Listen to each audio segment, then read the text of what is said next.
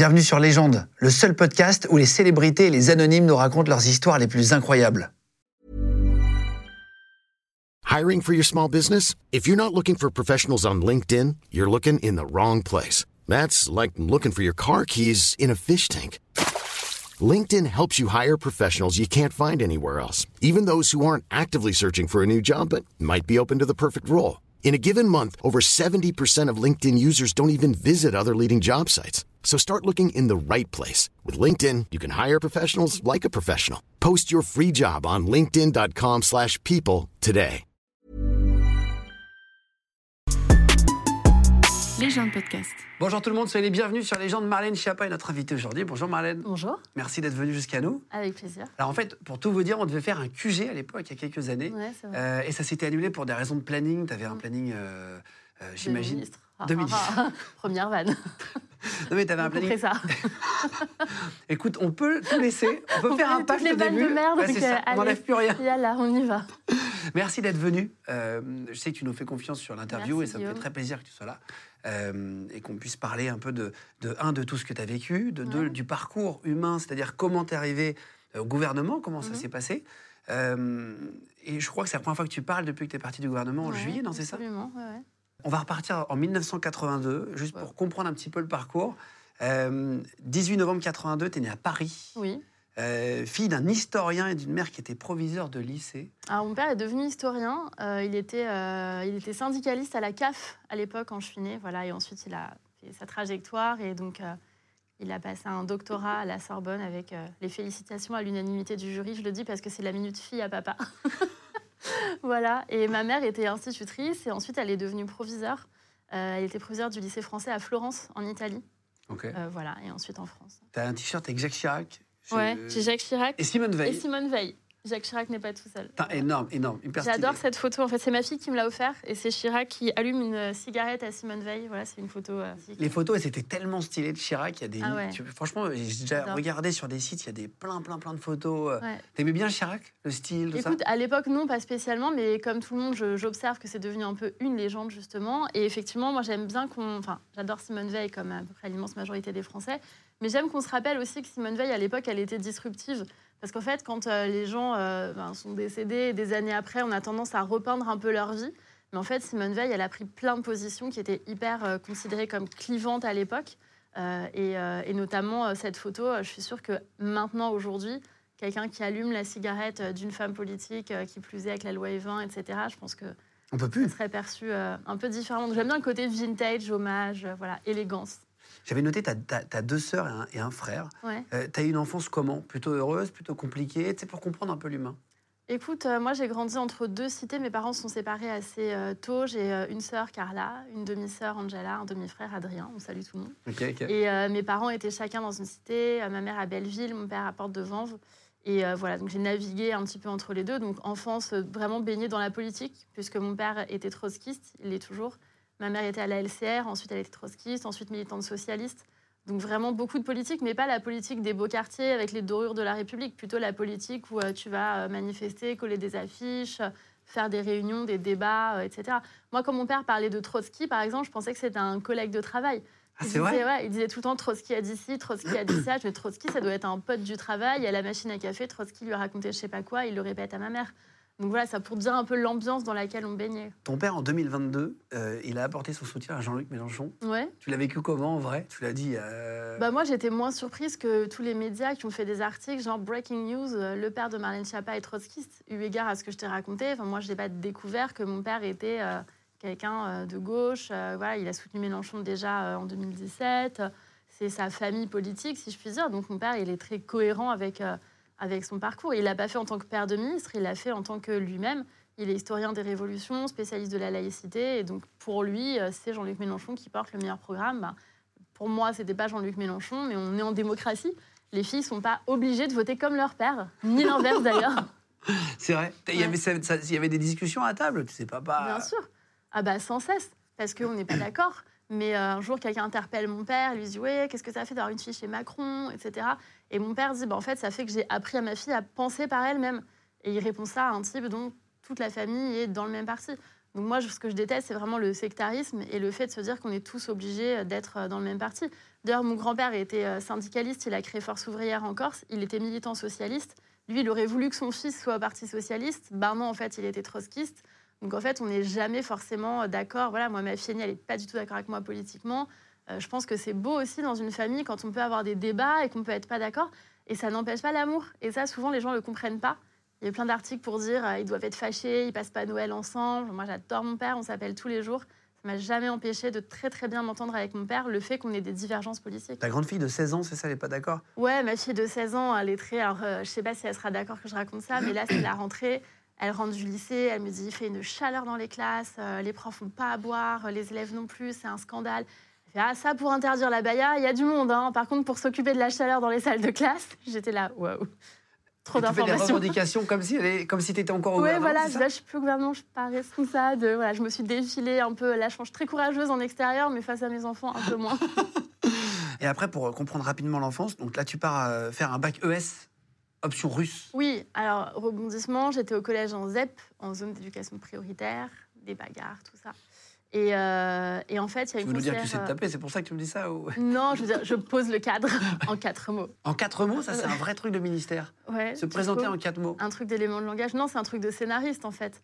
Tu dis, tu dis, tu fais quatre descriptions, voilà, néon rose, euh, truc. Euh. Oui, c'est vrai, c'est vrai, c'est vrai, studio. Voilà, studio, petite table basse, ambiance cosy. J'arrête là parce que ça fait plus de quatre mots. Donc je disais, j'étais au collège en ZEP et il y a une conseillère d'orientation qui vient me voir et qui me dit en fait, tu peux aller, c'est la chance de ta vie, genre tu peux aller au lycée dans le 16e arrondissement de Paris, chez les riches. Et tu sors de la ZEP et tu sors de ton milieu, en gros, mais pour ça, tu dois prendre des options. Donc il faut bien combiner tes options, et notamment, tu dois prendre une option russe. Et du coup, euh, à l'époque, je ne sais pas comment c'est maintenant, mais à l'époque, en tout cas, en fonction des options, on vous oriente dans tel ou tel établissement. Donc j'ai pris une option russe, et ça m'a permis d'aller au lycée Claude Bernard, que je salue, dans le 16e arrondissement de Paris, en face du Parc des Princes important pour la suite parce que plein d'amis euh, footballeurs et compagnie. Tu parles russe maintenant? Ya Gavaru Paroski. Non, c'est vrai? Alors, ça, ça veut dire je parle russe. C'est la seule phrase que je sais dire en russe. Et en fait, pour tout te ouais, dire. c'est mon habla espagnol à moi. Voilà, exactement. Okay, on a tous cette phrase. En fait, quelqu'un avait fait mon CV. Un jour, je fais un déplacement euh, ministériel, je sais plus où, dans un pays lointain.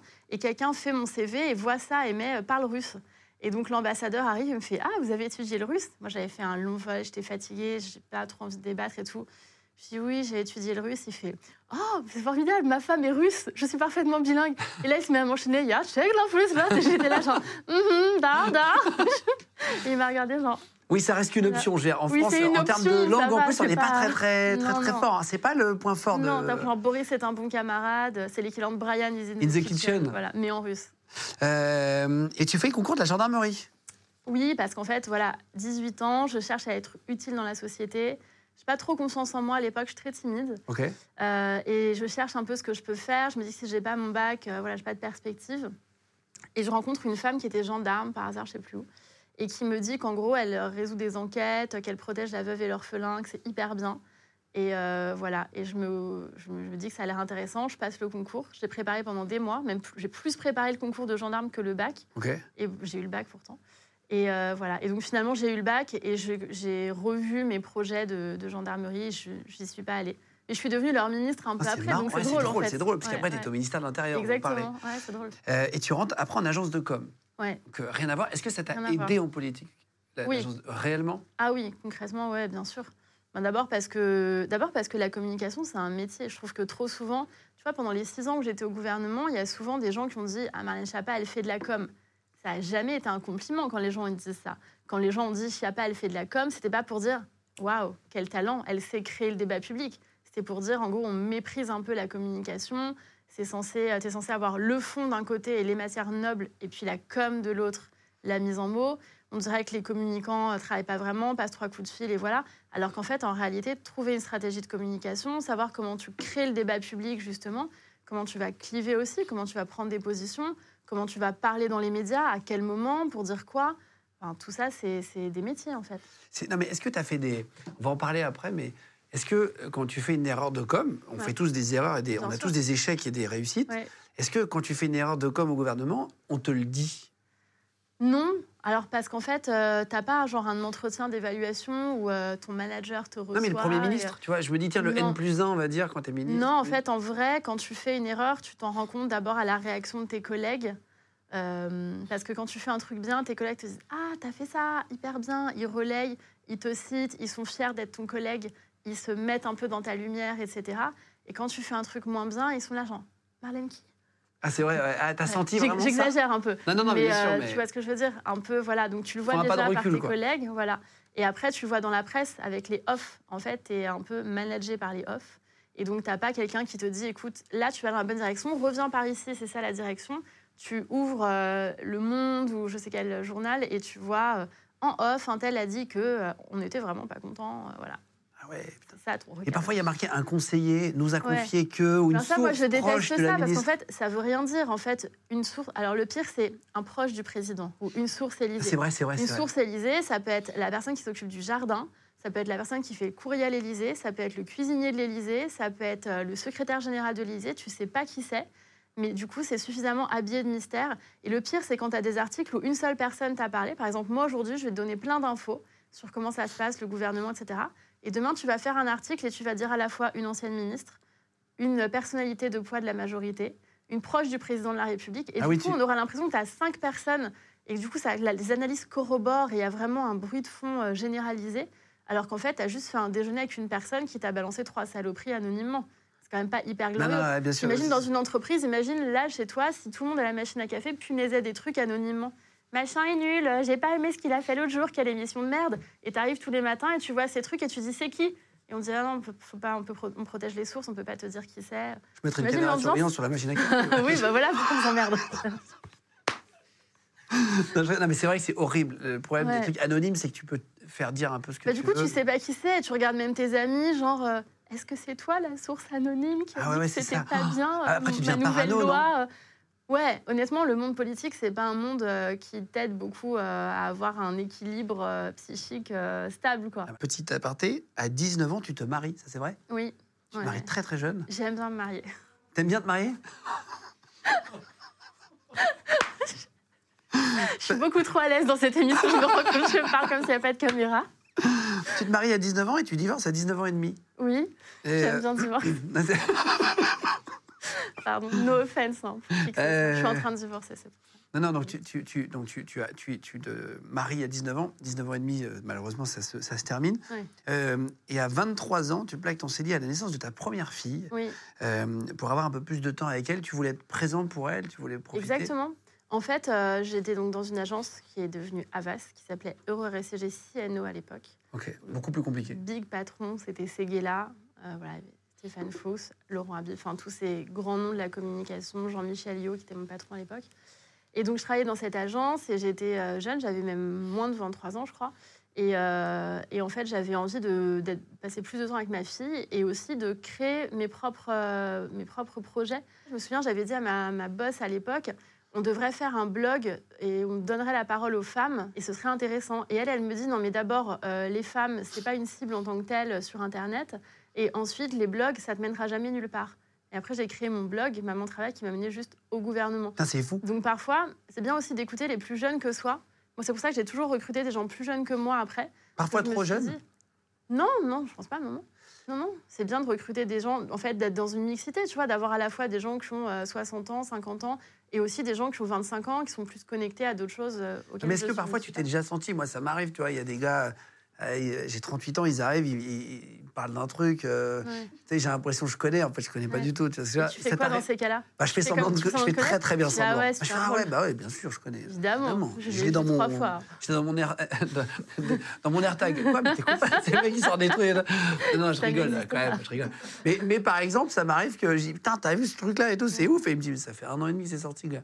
Et ça m'arrive assez régulièrement. Oui, mais je trouve que du coup, être entouré de personnes jeunes, ça te prémunit un peu de ça, parce que tu es au courant. Non mais évidemment. Et déjà, moi, j'ai une fille qui fait deux filles ado, une ado, une pré-ado, donc je suis un peu au courant de, de ça. Et après, je trouve que ouais, ils t'expliquent, du coup, ils ont la gentillesse d'être pédagogues et de faire. euh, Non, mais par exemple, tu vois, euh, euh, tu arrives au gouvernement, Ouais. tu fais une vidéo sur TikTok Ouais. en disant Salut jeune entrepreneur. Ouais. Euh, ça, c'est des assistants plus jeunes qui t'ont dit tiens, il faudrait que tu ailles, ou c'est toi qui te dis tiens, il faut que j'y aille, et on te dit attention, n'y va pas. Alors, c'est un mélange, mais ce qui, en fait, ce qu'avait fait mon équipe, c'était très bien. En fait, mes conseillers se disent TikTok, ça cartonne, eux, ils sont sur TikTok, etc. Ils voient que c'est captif, qu'il y a un public. Et moi, je veux faire connaître euh, les associations, les numéros d'aide pour les femmes victimes de violences, notamment le 3919. Donc, mes conseillers, que je salue, ils organisent le partenariat entre TikTok, le ministère, le 3919, et ce qu'ils font est super. Mais juste, ils me disent, Marlène, il faut que tu fasses une petite vidéo pour présenter le truc et dire que tu arrives sur TikTok. Mais attention, TikTok, c'est un peu décalé. Et moi, franchement, je suis en train de faire d'autres trucs. J'ai des réunions, j'ai des choses, je vais au Parlement pour des lois. Et je me dis, j'ai pas le temps de faire une vidéo TikTok. Je, leur dis, OK, mais je vous donne 45 secondes et pas une de plus. Ils disent, bah vas-y, dis un truc. Et franchement, sous le, voilà, comme ça, je, je dis, salut, jeune entrepreneur, on arrive sur TikTok, etc. Et il me dit, t'es sûr tu veux dire ça? Franchement, là, j'ai pas le temps de réenregistrer, je m'en vais et tout. Je rentre chez moi, j'en parle à ma fille qui a 16 ans. Et elle me fait, oh, fais pas ça, c'est terrible, poste jamais ça, faut que personne le voit, etc. Vrai? ah ouais. Ma fille, elle est très voilà. Et euh, parce qu'elle, elle est sur TikTok, voilà, c'est son. Ouais, elle sait que c'est boomer. Elle sait que ouais, voilà, elle sait qu'il y a rien qui va. D'ailleurs, elle me dit, il y a rien qui va. Elle me dit la phrase, ça va pas. Le truc, c'est soit il y a trois ans cette phrase. En plus, le mec est problématique. Euh, c'est quoi le rapport avec ce que tu veux dire sur les violences conjugales? Mais en fait, sur le moment, je suis sur autre chose, j'y pense pas. Et puis, je comprends pas qu'il y a une importance forte de TikTok à ce point-là. Pour moi, c'est un petit truc émergent. Donc, je dis, ah, allez-y, postez ça, il n'y a pas de souci. Et puis après, ils reviennent me voir, ils me disent, bon, euh, ça prend pas super bien. Euh. et donc, je vois le truc où tout le monde se moque ou dit, mais qu'est-ce qu'elle veut dire, en fait? On comprend pas ce qu'elle veut dire. Et du coup, tu vois, rétrospectivement, si je devais conseiller à quelqu'un d'aller sur un réseau social, je dirais déjà accepte de passer du temps à comprendre l'ambiance du réseau. Parfois, en fait, less is more. Et le mieux est l'ennemi du bien. Et j'aurais dû en fait faire un truc simple et dire voilà, euh, on a un partenariat avec le 3919 sur TikTok si vous voulez aller regarder, etc. C'était quoi du coup, j'ai brouillé le message. Le 3919, c'est le numéro qui permet d'écouter les femmes victimes de violences conjugales et ah les témoins de violences pour les aider, les accompagner, euh, etc. Mais, ça, par exemple, tu, donc ça, c'était utile, en plus, euh, hyper utile. Et, ça, c'était une erreur de com, par exemple, quand tu dis... Euh, c'est une erreur de ma part. C'est une erreur de jugement, je pense, à ce moment-là, parce que je fais trop... Mille... Tu vois, t'es ministre, tu prends mille décisions à la minute, tu fais mille choses. Et le caractère, où tu as l'impression que c'est injuste, le terme n'est pas bien choisi, mais c'est que je te dis, en même temps, je suis en train de faire voter des lois, etc. Et du coup, tout le monde dit, mais en fait, elle passe sa vie sur TikTok alors que tu as passé 45 secondes à faire ce truc. Elle a le temps de faire ça, elle ferait mieux de s'occuper de. C'est les phrases qu'on peut voir sous les trucs de politique. complètement. Alors que justement, c'est parce que j'ai pas assez passé de temps à dire, OK, c'est quoi TikTok? Je vais regarder, je vais m'imprégner du truc. Aujourd'hui, si un leader politique ou d'entreprise me dit, je vais aller sur Instagram, par exemple, que je maîtrise beaucoup mieux, je vais lui dire, bah, passe du temps, regarde l'ambiance, vois ce que tu as envie de poster, c'est quoi ton feed, et réfléchis un petit peu à ce que tu veux mettre. Il faut pas être sur les réseaux pour y être, en fait. Alors d'ailleurs, en parlant des réseaux sociaux, on est euh, dispo sur Instagram aussi, si vous voulez nous suivre tous les jours. On met non seulement les extraits des émissions, mais aussi de l'actualité. Euh, c'est Légende Média sur Instagram. Merci à vous. Venez nous suivre euh, en deux minutes. Comme ça, on se retrouve de plus en plus nombreux là-bas aussi. Et après, c'est donc c'est à, partir de ce blog-là, comment tu te retrouves au gouvernement? Comment, d'un coup, toi qui, qui, qui, étais rédactrice de blog et créatrice de blog, comment est-ce que tu arrives d'un coup? Parce que tu n'as bah, pas fait d'école. Excuse-moi juste, c'est assez important parce que tu me l'as dit me dis, je n'ai fait aucune école politique. Ouais. Et c'est-à-dire qu'on peut y arriver, à être au gouvernement, sans avoir d'école. Et comment tu as basculé? Alors, j'ai pas fait l'ENA, j'ai pas fait Sciences Po. Après, pour être très honnête, j'ai eu des mentors qui m'ont euh, aidé. Quand je te dis, j'ai baigné dans la politique. Moi, avec mon père, j'ai baigné dans euh, d'abord la culture politique. Ensuite, j'ai été repérée par un sénateur maire du Mans parce que je présidais mon réseau Maman Travail, lié à ce blog. Et je m'occupais de conciliation vie pro, vie familiale. J'arrive au Mans parce qu'à Paris, on voulait acheter un truc avec le père de mes enfants. Avec notre budget, on pouvait acheter une place de parking ou une ah, chambre de bonne. C'est horrible. Et alors qu'au Mans, on pouvait acheter une maison de 4 étages avec un jardin en centre-ville. On était les rois du pétrole. Donc on s'est dit, bah, allons au Mans, c'est à 50 minutes en train, etc. J'ai pas d'action au Mans, mais c'est hyper bien. Et donc j'arrive au Mans, et là, le sénateur maire du Mans me repère et me propose qu'on se rencontre. Et en fait, on sympathise énormément. Qui s'appelait Jean-Claude Boulard, qui est décédé aujourd'hui. Lui, rien à voir avec euh, les trotskistes, il était rocardien. C'était un socialiste, ensuite c'était un des premiers macronistes. Et lui, il me prend un peu sous son aile. Il était à la fin de sa carrière, il avait plus de 70 ans. Moi, j'avais à peine 30 ans. Et euh, j'arrivais, société civile, etc. Et donc, en fait, j'ai passé des années, euh, enfin, les, années où j'étais au Mans, je les ai passées avec lui. Il m'a emmené au Sénat, on travaillait ensemble. Il m'a transmis énormément de choses euh, politiques. Et puis après, j'ai fait la campagne d'Emmanuel Macron. Donc, quand tu es à côté d'Emmanuel Macron pendant. Et comment tu rencontres Macron? Bah, Par Jean-Claude Boulard. Parce que Jean-Claude Boulard rencontre Emmanuel Macron quand il est secrétaire général adjoint de l'Élysée. Il rentre, il nous dit, je rencontrais quelqu'un de formidable, il faut absolument le suivre. Et puis alors, sa femme est incroyable. Il avait vraiment un coup de cœur euh, Pour Brigitte? politique pour Brigitte, ouais, carrément. Et donc, il nous dit ça. Et bon, nous, on regarde, etc. Et ensuite, au moment de la création d'En Marche, euh, Jean-Claude Boulard me dit, euh, voilà, euh, Emmanuel Macron cherche quelqu'un pour être référente d'En Marche en Sarthe, dans le département. Et il me décrit, il me dit, il cherche quelqu'un qui vient de la société civile, par exemple une présidente d'assaut, de réseau, qui serait élue locale, de préférence une femme, plutôt jeune, etc. Et moi, comme plein de femmes, quand on me propose un poste, au lieu de dire, bah, carrément, ça va être moi, je dis, ah bon, bah, je vais regarder si je connais quelqu'un qui correspond à cette description autour de moi. voilà. Et au bout de quelques semaines, il me dit, bon, arrête maintenant, enfin, tu vois bien qu'on parle de toi. Donc j'étais là, genre, quoi, moi? Et, euh, et je suis devenue référente dans Marche et j'ai fait la campagne euh, H24. Je fais toutes les réunions, j'ai travaillé sur le programme, sur l'égalité femmes-hommes, j'ai ouvert les meetings, enfin, j'ai fait tout ce qu'on peut faire dans une campagne. Tu fais partie des premiers fidèles, Absolument. Ouais, vraiment, on peut le dire, qui ont Ah oui, bien là sûr. pour Bah, quand on était dans une salle dans le 14e, qu'on était 15, j'étais la 14e. Donc, euh, ouais, ouais. Et c'est une fierté pour moi d'avoir été dans les premières. Parce qu'à l'époque, je sais pas si les gens s'en souviennent, mais à l'époque, on disait qu'Alain Juppé serait président de la République, qui faisait la couve des magazines, on disait le président, etc. Après, on disait que c'était François Fillon, Fillon, ouais, exactement. Et puis finalement, nous, on était quand même, on nous disait, vous, Des allez- vous serez baladure, Ouais. vous serez personne, il ne sera pas élu. Mais enfin, il n'a pas de parti, il n'a pas d'argent, qu'est-ce que vous foutez avec lui? Les gens au Parti Socialiste nous jetaient des tomates. Pour eux, on était des traîtres, euh, on allait euh, dans un truc euh, qui n'avait pas de colonne vertébrale, c'était très très violent. Co- Comment ça s'est passé, ça- ta rencontre avec le président, la première fois? La première fois, j'étais déléguée French Tech, parce que je m'occupais de l'attractivité économique la euh, BPI? du territoire. Euh, au Mans, j'étais élue à la métropole. Et donc, je conduisais une délégation French Tech, pour euh, simplifier. Pour les entrepreneurs Avec des entrepreneurs, exactement. Et nous, on voulait avoir la labellisation French Tech à l'époque. Et donc, on va voir euh, Emmanuel Macron, qui était euh, ministre de l'économie et des finances. Et je lui dis voilà, je me présente, je suis votre référente en Sarthe.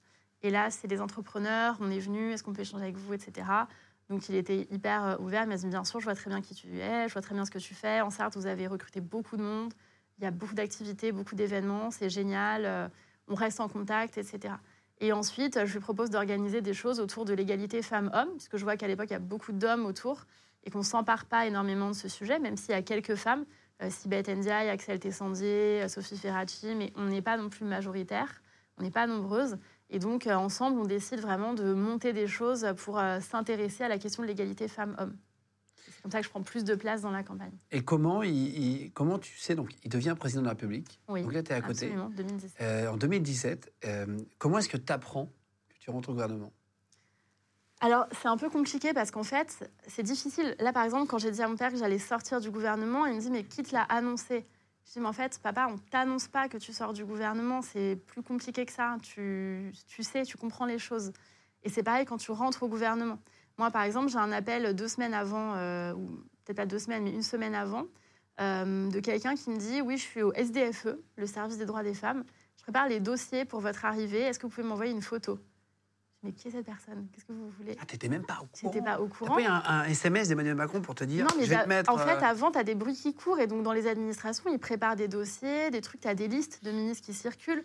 On te fait vérifier à la HATVP pour voir si tu es safe, si tu as payé tes impôts, etc.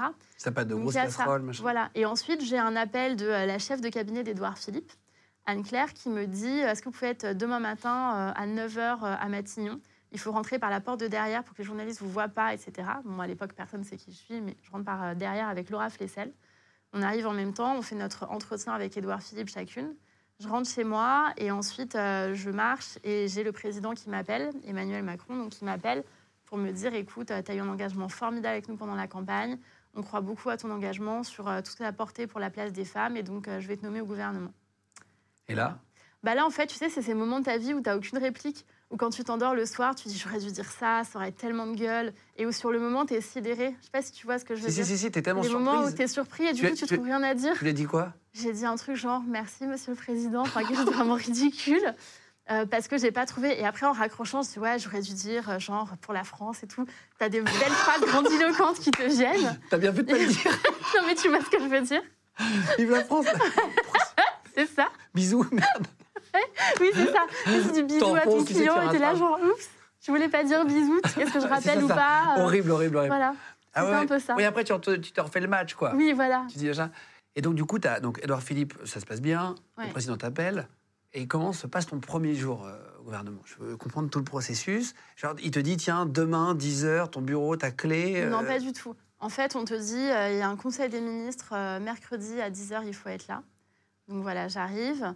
Et ensuite, euh, c'est l'officier de sécurité et le conducteur, puisqu'on vous, on vous affecte un officier de sécurité qui reste avec vous tout le temps. Garde du corps. Exactement, qui sont deux qui se relèvent, et un conducteur. Et donc, il m'amène dans mon ministère. Là, j'arrive et il n'y a personne. Et il y a euh, le grand l'huissier bureau qui est là. Bah, Il y a plein de bureaux, mais vides, avec personne. Parce qu'en fait, les services sont ailleurs. Et là, c'est le, le ministère où il y a le cabinet.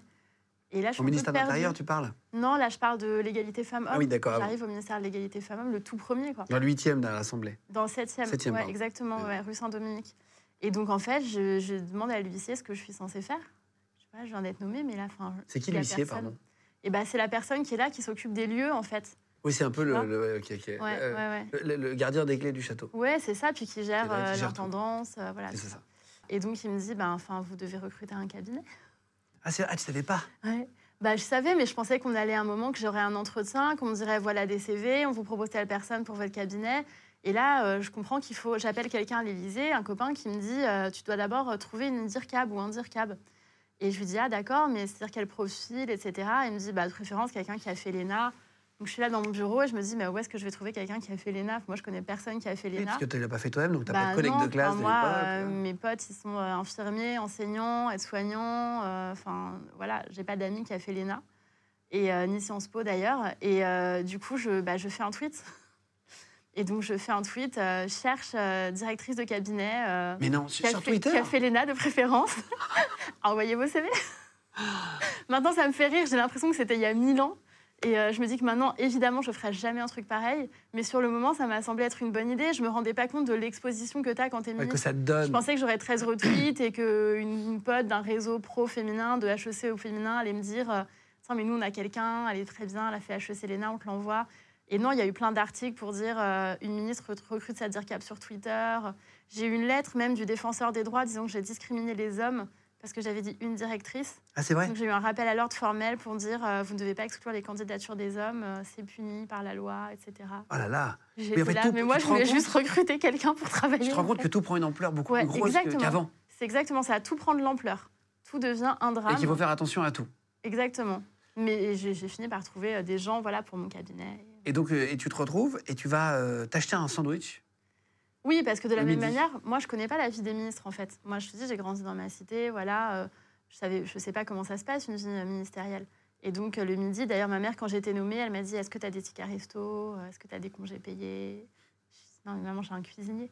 Donc, en fait, voilà, là, je pars m'acheter un sandwich et mon cabinet me cherche partout. Genre, tu as disparu. Il me dit Tu peux pas disparaître, en fait. Tu dois prévenir à chaque fois que tu sors et tu dois jamais sortir toute seule. C'est vrai. Il y a toujours, euh, ouais, il y a toujours ton officier de sécurité. Ah, toi, t'es sortie euh, Moi, je suis toute sortie seule comme, bah, normalement comme quelqu'un qui travaille et qui va chercher son sandwich à bien 13 sûr, heures, bien parce que c'est la pause. Tu vois. Évidemment, évidemment. Et, euh, et je reviens et on me dit, mais enfin, euh, vous avez une intendance. Et donc là, je visite et je vois qu'il y a une cuisine avec une table, voilà, et des gens qui te servent à table ton repas, etc. Donc pour moi, c'est un autre monde, en fait. À ce Ah ouais, tu découvres vraiment. Ouais. Ah, je découvre. Bon, mais on bah, s'habitue très vite. Hein. C'est vrai. Je, bah, je suis restée six ans, donc si tu veux, la dernière année, pour moi, c'était appelé l'intendance. Enfin, c'était normal que j'arrive et qu'il y ait euh, des cuisiniers, etc. On s'habitue. En fait, quand tu restes longtemps, tu t'habitues. Et c'est pour ça que je pense que c'est pas très bien de rester très longtemps dans les ministères. Quelqu'un qui est ministre depuis 9 ans, 10 ans, en fait, tu prends des habitudes. Tu vois ce que je veux dire? Et après, ça devient ton quotidien, en fait. Et ça de- c'est plus exceptionnel pour toi d'avoir euh, euh, quelqu'un qui t'ouvre les portes, des cuisiniers, euh, les dorures, que tout le monde te répond dans le quart d'heure. euh, voilà. T'as- T'as t'as une anecdote sur justement euh, le fait de même plus ouvrir les portes? Oui, alors en fait, c'est ma sœur qui se moque beaucoup de moi. En fait, le fait d'avoir une famille euh, me permet de, qui est très à l'aise avec moi, me permet de rester très ancrée. Et euh, parce que on a compris que mes enfants ne se, ne se gênent pas pour me dire ce qu'ils pensent. ma sœur non plus. Euh, et ma sœur qui, qui m'a beaucoup soutenue hein, et qui est très macroniste, etc. Mais ma sœur, on va au ministère de l'Intérieur, on monte. Et je dis aux huissiers et aux officiers de sécurité, c'est pas la peine de monter, je vais monter seule avec ma sœur, vous inquiétez pas, ça craint rien. On rentre dans l'ascenseur et j'attends, et elle attend aussi, j'attends, elle attend, l'ascenseur bouge pas. Et elle me regarde, elle me fait, me dis pas que tu vas pas appuyer sur le bouton de l'ascenseur.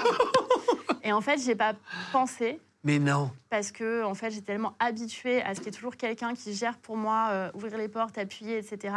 Je suis devenue honteuse, tu vois, c'était comme si un peu tu trahis euh, d'où tu viens. Et euh, je lui ai dit non, non, mais bien sûr, j'allais appuyer. Enfin, qu'est-ce que tu et, euh, et voilà. Et du coup, ma sœur, elle traque un peu mes petites habitudes. euh, T'en perds carrément l'habitude d'appuyer sur un bouton d'ascenseur. Oui, parce qu'en fait, ce que je dis, tu es dans tes trucs et en fait, quand tu es mise, tout le monde fait tout pour toi autour de toi. Donc, tu, tu ne vas pas euh, faire ces choses-là toi-même. Mais voilà, j'avais quand même un entourage. Le père de mes filles, à l'époque, un jour, j'arrive, je dis, mais il n'y a pas de thé dans ce bureau. Il me dit, bah, tu sais ce que tu fais, si tu veux du thé, tu prends tes petits pieds, puis tu vas à Franprix et t'achètes du thé. Voilà, tu n'es pas obligé d'attendre que quelqu'un fasse les choses pour toi. Évidemment. Donc, euh, voilà. Oui, ça te rappelle un peu, ça te permet de garder les pieds sur terre, entre Oui, guillemets, voilà, ta sinon, famille. tu es vite hors sol, en fait. J'aimerais qu'on fasse quelque chose, parce que tu t'es beaucoup occupé de, de- de plein de choses. Ton bilan, on pourrait en parler, on va en parler après. Mhm. Euh, tu t'es beaucoup occupé de l'égalité homme-femme, Ouais, tu disais sûr. avant. Ouais. Euh, L'échelle du sexisme, pour les gens, elle est différente en fonction Mm. de chacun, de sa sensibilité. C'est un peu la même chose que l'échelle du racisme. C'est-à-dire que parfois, pour vrai. certaines personnes, il y en a un qui va dire Ouais, euh, euh, ils vont sortir un mot entre eux alors que ça va les faire rire. Et, et en fait, il y en a qui vont le prendre mal alors que d'autres non. Chacun a son échelle de sensibilité, entre guillemets. Exactement. Euh, je vais te montrer des, des- des scènes de la vie, des choses, et tu vas me dire si tu trouves ça sexiste ou pas, d'accord? Ok, allons-y. Alors, tiens, voilà l'iPad. D'accord. Donc l'échelle du sexisme, c'est-à-dire tu vas, tu vas mettre en bas euh, pour toi ou en haut, en fonction de si tu penses que c'est euh, très sexiste ou pas du tout finalement, c'est que voilà. Alors, Le masculin qui l'emporte sur le féminin en grammaire. Oui. Tu trouves ça sexiste ou pas? Écoute, euh, je vais le mettre euh, au milieu euh, parce que bah, d'abord, il y a des historiennes et des historiens qui ont fait un travail pour montrer que ça n'a pas toujours été le cas, apparemment, dans la langue française. Donc c'est vrai que ça euh, crée, euh, ça crée un imaginaire dans lequel le masculin l'emporte sur le féminin, etc. Après, je trouve que le, le propre des règles de grammaire, c'est qu'on utilise tous et toutes les mêmes. Donc je pense qu'on peut avoir des mouvements militants pour transformer la langue, et la langue, elle évolue, elle est par nature évolutive. Mais je pense que c'est quand même plutôt bien de, de s'accorder sur des règles de grammaire euh, communes et donc euh, ben, de- d'accorder au masculin. Il y avait une fille qui faisait des vidéos sur Instagram et des interviews euh, qui disait il fait belle au lieu de il fait beau. Ouais. Ça, est-ce que tu trouves ça euh, possible de, de Moi, je par- trouve ça très poétique d'abord. J'ai beaucoup regardé ces vidéos et j'ai vu qu'en fait, tout le monde avait des avis hyper tranchés en disant elle est folle. Bien sûr, dès qu'une femme dit un truc, elle est folle. Mais en disant aussi quel génie, c'est la vérité révélée, etc. Moi, j'étais ni dans l'un ni dans l'autre. J'étais vraiment dans. En fait, c'est poétique comme exercice. C'est un peu le prince de mots tordus euh, du féminin et de mettre tout au féminin comme ça. Voilà. Et j'ai vu d'ailleurs par ailleurs qu'elle se faisait vraiment harceler sur les réseaux pour avoir dit ça. Mais c'est ce que tu disais aussi, c'est que parfois tu dis attends j'ai pas l'impression d'avoir tué personne et pourtant je me Bah fais oui. attaquer juste parce que j'ai fait un Bah, en truc. fait, elle, elle, elle a créé une grammaire un peu différente. Euh, je pense que c'est pas dramatique non plus. Et je pense qu'on n'est pas obligé de menacer de mort les gens immédiatement dès qu'ils disent quelque chose. Ça va un peu vite sur les réseaux Voilà, aujourd'hui ouais. Euh, Est-ce que l'inégalité salariale c'est sexiste ou pas? C'est hyper sexiste, bien évidemment. C'est non seulement très sexiste, mais c'est illégal. Je rappelle qu'il y a des lois euh, depuis plus de 40 ans pour euh, bah, dire qu'en fait, on n'a pas le droit de discriminer une femme à salaire égal, à travail égal, salaire égal. C'est d'ailleurs des, des- des dispositions européennes aussi. Le traité de Rome garantit ça depuis 57. Donc, euh, évidemment, bien sûr, c'est sexiste. Le bleu pour les garçons, le rose pour les filles. Il y a eu des débats où il fallait mettre des jeux, tu sais, Ouais, euh, ouais. des jeux pour enfants, il fallait pas que ça soit rose pour les filles, bleu pour les garçons. C'est quoi ton avis à toi là-dessus En fait, mon avis, c'est que, mon point de vue en tout cas, ce n'est qu'un point de vue, ne me menacez pas tout de suite. Je dis ça pour les gens qui sont sur les réseaux en train de dire. Mettez un peu d'amour dans Quel, les quel que commentaires. soit ce qu'elle va dire, je vais Envoyez la un peu- défoncer. Ça, ça. Envoyez un peu d'amour et tout, ça fera du bien d'avoir Voilà. une vidéo avec des messages gentils. Ou un peu de je suis respectueusement pas d'accord. I respectfully disagree. Un petit truc un peu, voilà. Oui, j'ai des minutes Jean-Claude Van. Pardon. Donc, on disait euh, rose pour les filles, bleu pour les garçons. Écoute, l'important, c'est la liberté, je pense. C'est de pouvoir euh, que les mecs mettent du rose. Toi, tout à l'heure, tu avais un pull rose, je t'out. Effectivement. Euh, voilà, effectivement. tu peux être une fille je trouve ça très frais, moi, le rose Bah, moi, j'adore le rose, les cravates roses et tout, je trouve ça stylé. Bon, après, les goûts et les couleurs, voilà. Mais en tout cas, euh, c'est sexiste si c'est une obligation. Si on te dit, t'es une fille, tu dois être en rose, t'es un garçon, tu dois être en bleu. Là, c'est sexiste, bien évidemment. Mais si c'est juste. euh, Ça doit pas, ça doit pas être l'inverse, si tu veux. Les filles qui ont envie de s'habiller en rose, on ne doit pas non plus faire du shaming, comme on dit sur les réseaux. Exactement, parce que exactement. T'es rose, t'es Chacun fait ce stéréotypé, qu'il t'es veut, quoi. genré. Ouais, voilà, exactement, liberté. Donc, je vais le mettre au milieu. Euh, la reine qui, qui est battue par le roi aux cartes. Est-ce que ça, c'est sexiste? C'est un peu comme la grammaire, finalement. Ouais, après, euh, non, non, je sais pas. Alors, euh, l'as qui bat le roi et la reine, c'est quoi? Bah, je sais pas ce que c'est que l'as. C'est un as, pas une as. Ok. C'était ta meilleure Après, aujourd'hui, il fait belle, si tu veux, donc moi, je suis pas dérangé par ce que tu dis. Bon, on va le mettre au milieu. Euh, dire que les hommes sont plus forts que les femmes. C'est hyper sexiste. Si je fais un match de boxe contre Éric Zemmour, je vais gagner dès le premier round. C'est très clair. Donc euh, les hommes ne sont pas tous plus forts que les femmes. Euh, la masse musculaire de la moyenne des hommes est plus élevée que la masse musculaire de la moyenne des femmes, peut-être. Mais en tout cas, il y a beaucoup de femmes, des femmes musclées, sportives, culturistes, et sans aller jusque-là. Euh, Il y a beaucoup de femmes plus fortes que les hommes. Est-ce que c'est sexiste de complimenter une femme dans la rue? Mis dans ce sens-là, mais ça pourrait être l'inverse. Alors ça dépend, parce qu'il faut dire ce qu'on met derrière très souvent. Tu sais, quand j'ai porté la loi contre le harcèlement de rue, des gens disaient Ah, on va plus pouvoir se séduire dans la rue, c'est l'art de la séduction à la française. Mais ça, c'est dans les films en noir et blanc. C'est dans les films avec Arletty où tu as quelqu'un qui t'arrête et qui Paris est bien trop petit pour un si grand amour. Est-ce que je peux me permettre de vous offrir cette jolie fleur? Oui, c'est assez rare ça qu'on t'arrête pour ça. ça. C'est plutôt ouais, sale pute, retourne-toi. Donc en fait, ça n'a rien à voir. Donc si euh, un compliment c'est quelque chose de euh, sympathique qui respecte l'espace de l'autre, etc. Pourquoi pas? Après, le problème du harcèlement de rue, c'est quand on a 25. Euh, quand tu as 25, 30, 50 personnes dans la même semaine qui vont venir te faire des commentaires non sollicités. Et en fait, je trouve que c'est encore difficile de faire comprendre à certains que, euh, ben, en fait, une femme dans la rue, dans l'espace public, elle doit rien à personne. Elle n'est pas obligée de répondre, de sourire, de recevoir le compliment. Et vous n'êtes pas obligé non plus de valider sa présence dans l'espace public avec un euh, t'es belle. Et sinon, bah, t'es pas belle, t'es vieille, t'es grosse, t'es machin. Sous-entendu, t'as pas le droit d'être dans l'espace public. Monsieur, monsieur, monsieur. Donc tu mettrais quoi? Bah donc, euh, si on dit compliment dans la rue comme ça, c'est difficile de le placer euh, en sexiste d'emblée, mais je vais le mettre quand même en sexiste, eu égard à ce que je, je viens de dire. Euh, voilà, un compliment à une personne qu'on connaît et tout, c'est bien sûr recommandé, mais aller euh, Oui, un compliment, ça fait toujours plaisir. Euh, Oui, mais aller donner ton avis et valider la présence, euh, voilà. Enfin, moi, ma fille qui a ma grande fille, j'arrête pas de parler d'elle, mais ma grande fille celle qui a 16 ans, euh, qui se fait sans cesse des hommes de tous les âges viennent lui parler dans la rue. Mais enfin, on n'a pas demandé à un homme de 50 ans de venir euh, dire à ma fille que sa robe était jolie, etc. C'est juste glauque en fait. Mmh. L'expression avoir des couilles. On dit t'as des couilles, etc. Machin. Est-ce que ça c'est sexiste ou c'est une expression? Bah, le sous-entendu est sexiste, c'est comme avoir les épaules. Quand tu es dans, dans un contexte professionnel et qu'on dit on cherche un candidat qui aurait les épaules pour supporter cette pression, ça veut pas dire euh, on cherche une femme en fait. Ça veut dire on cherche un homme, on cherche quelqu'un. Parce que des couilles, ça veut dire avoir du courage finalement. Exactement. Alors après, moi j'ai toujours bien aimé quand on me disait que j'avais des couilles. Merci de ne pas isoler cette, cette phrase dans votre capsule. Ça m'attirera des problèmes. Donc euh, le sous-entendu est sexiste, mais en fait au quotidien, il faut être détendu aussi. On peut dire avoir des ovaires aussi. Oui, mais c'est vrai. Ça. Euh, parce que avoir des hanches solides, ça marche pas. Avoir, tu vois, tu vas pas dire autre chose. C'est autre chose, du coup. Ouais, c'est ça. Pardon. Demander à une femme d'être plus, plus féminine. C'est très sexiste. Et en fait, on le fait souvent aux femmes qui sont dans le débat public, que ce soit les femmes politiques, les femmes journalistes, les artistes. Ça va jamais. Si tu as trop de maquillage, de bijoux, etc., que tu es donc dite féminine, on va considérer que tu es aguicheuse, que c'est fait pas sérieux, que c'est vulgaire, etc. En revanche, très souvent, j'ai entendu dire à des femmes politiques, elle n'est pas assez féminine. Mais de la même manière que les jeunes filles dans la rue, en fait, qu'est-ce qu'elle vous doit? Est-ce qu'elle vous doit d'être féminine? Est-ce qu'elle est obligée d'être féminine pour être validée euh, dans, son action euh, quotidienne? Donc en fait, bien sûr, euh, dire à une femme sois plus féminine, de quoi je me mêle? Est-ce que faire la bise aux filles, souvent les garçons se serrent la main, on fait bise aux filles. Alors, Est-ce que ça c'est sexiste ou Je pas déteste faire la bise. C'est vrai J'ai horreur de ça. Je t'ai fait la bise. Aujourd'hui, non. Non, la dernière fois. J'étais en train de manger. Euh, oui, mais moi, j'aime pas faire la bise à qui que ce soit, fille, garçon. Même mes amis savent que je j'aime pas faire la bise. J'aime bien serrer la main ou dire bonjour, mais Tu l'espèce de serres la main à tes amis Bah arrête. Euh, Non, mais dans la vie professionnelle. Ah oui, d'accord, Pour mes amis, genre, on se fait un signe, etc. Voilà, tu fais un check. Mais euh, ouais, le fait d'imposer la bise, en fait, ceux qui aiment faire la bise, qu'ils se fassent la bise, il n'y a pas de souci. Mais le fait d'imposer la bise comme une espèce de rituel. De manière euh, classique, évidemment. Ouais, évidemment. ouais. C'est- J'apprécie pas mes filles ou garçons. hein. Vous savez, moi je C'est- check maintenant. En fait, depuis le Covid, je check tout le monde. Ouais, c'est pas mal. C'est vrai, c'est au moins il y a un contact. euh, Du coup, on est tous malades quand c'est- même. Le mot gonzesse. Je Avec le vois pas comme euh, Gonzesse. Le mot gonzesse. Est-ce que c'est euh, plutôt. euh, tu trouves ça. euh, ah tiens, j'ai ma gonzesse. Ça dépend euh, si tu dis pour les mecs aussi, euh, pas Gonzesse, mais si tu as un équivalent pour les hommes, non, je dirais pas. euh, Bah, Il n'y a pas d'équivalent pour les hommes, vrai, hein, de gonzesse. je sais pas, un type. euh, Il y a mon type. Ouais. Il y a mon gadio dans le sud. ouais, Magadi. ouais. Et Magadji, c'est ça Non, donc pas trop ça.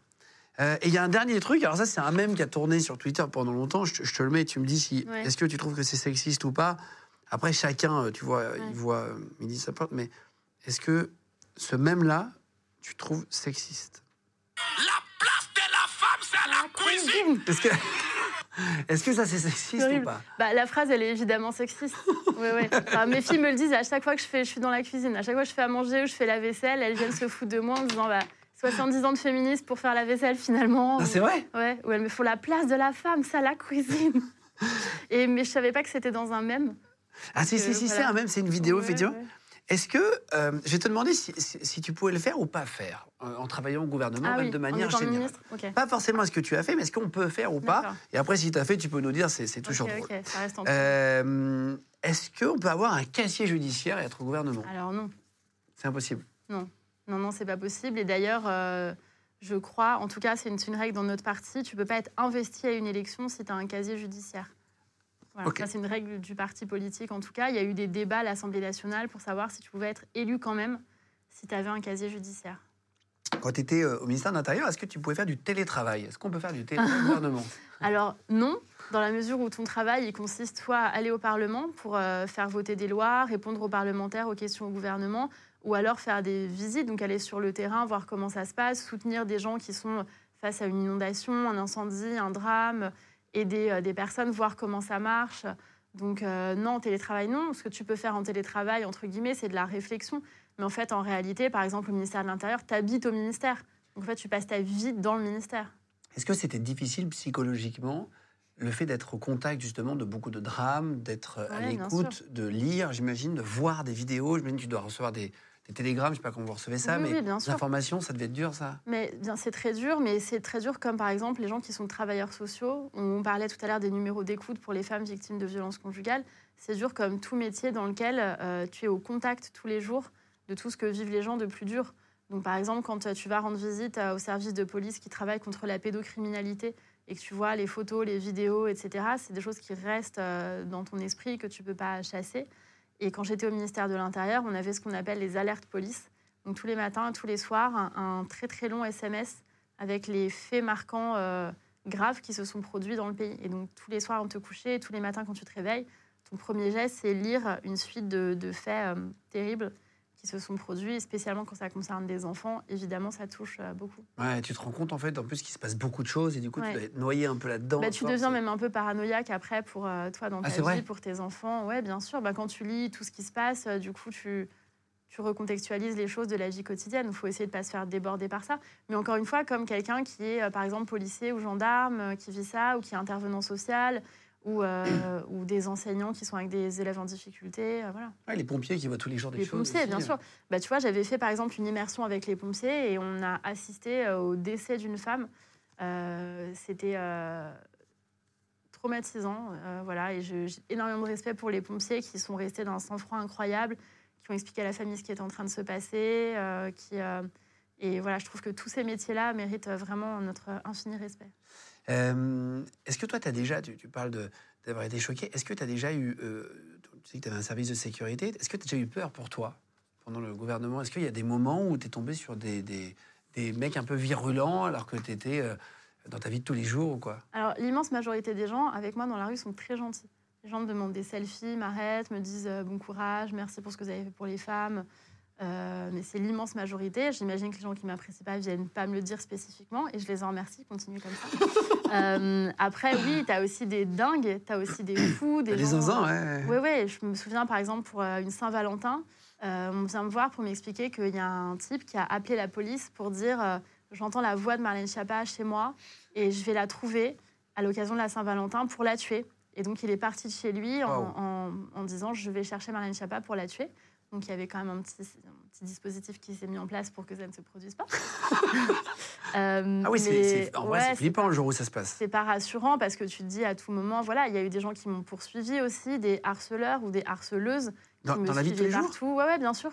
En fait, c'est pour ça quand on dit Twitter, c'est Twitter et la vie de tous les jours, c'est autre chose. Moi, j'ai eu plusieurs fois des gens qui me harcèlent sur Twitter et ensuite qui me suivent Mais dans non, la vraie vie, qui essayent de voilà de d'entrer en contact avec moi de manière euh, des haters en vrai? Bah, des haters ou des gens trop passionnés, des gens qui te disent je vous adore, je veux rentrer chez vous dormir avec vous. Mais non, je te crois voie. pas. Ah, bien sûr, je te jure. Il y a des gens qui ont été condamnés pour ce genre de faits en justice, c'est public. Et t'as déjà été avec tes enfants et qui, euh, je sais pas, en train de faire les courses euh, un week-end et qu'il y a quelqu'un qui vienne et qui te lâche pas?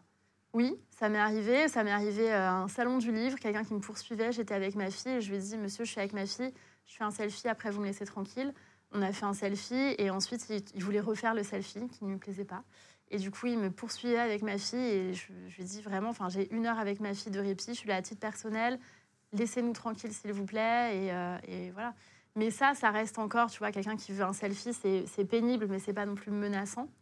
Euh, parce que je fais toujours les selfies avec euh, Oui, voilà, bien tu refuses de bonne grâce. photo, ouais. Non, bien sûr, je dis toujours oui quand on me demande. Ce que j'aime pas, c'est qu'on prenne mes enfants ou moi sans nous demander, Ah ouais. comme si on était Les dans mecs un qui sont à la terrasse d'un café, t'as un flash qui se Bien déclenche, sûr. ils font semblant de pas te regarder. Mais la dernière fois, j'étais à la FNAC, il y a quelqu'un qui était à 2 mètres de moi, mais qui s'est mis à me prendre en photo comme ça et à dire Je te dis que c'est elle, je te dis que c'est elle, à la personne qui était à côté.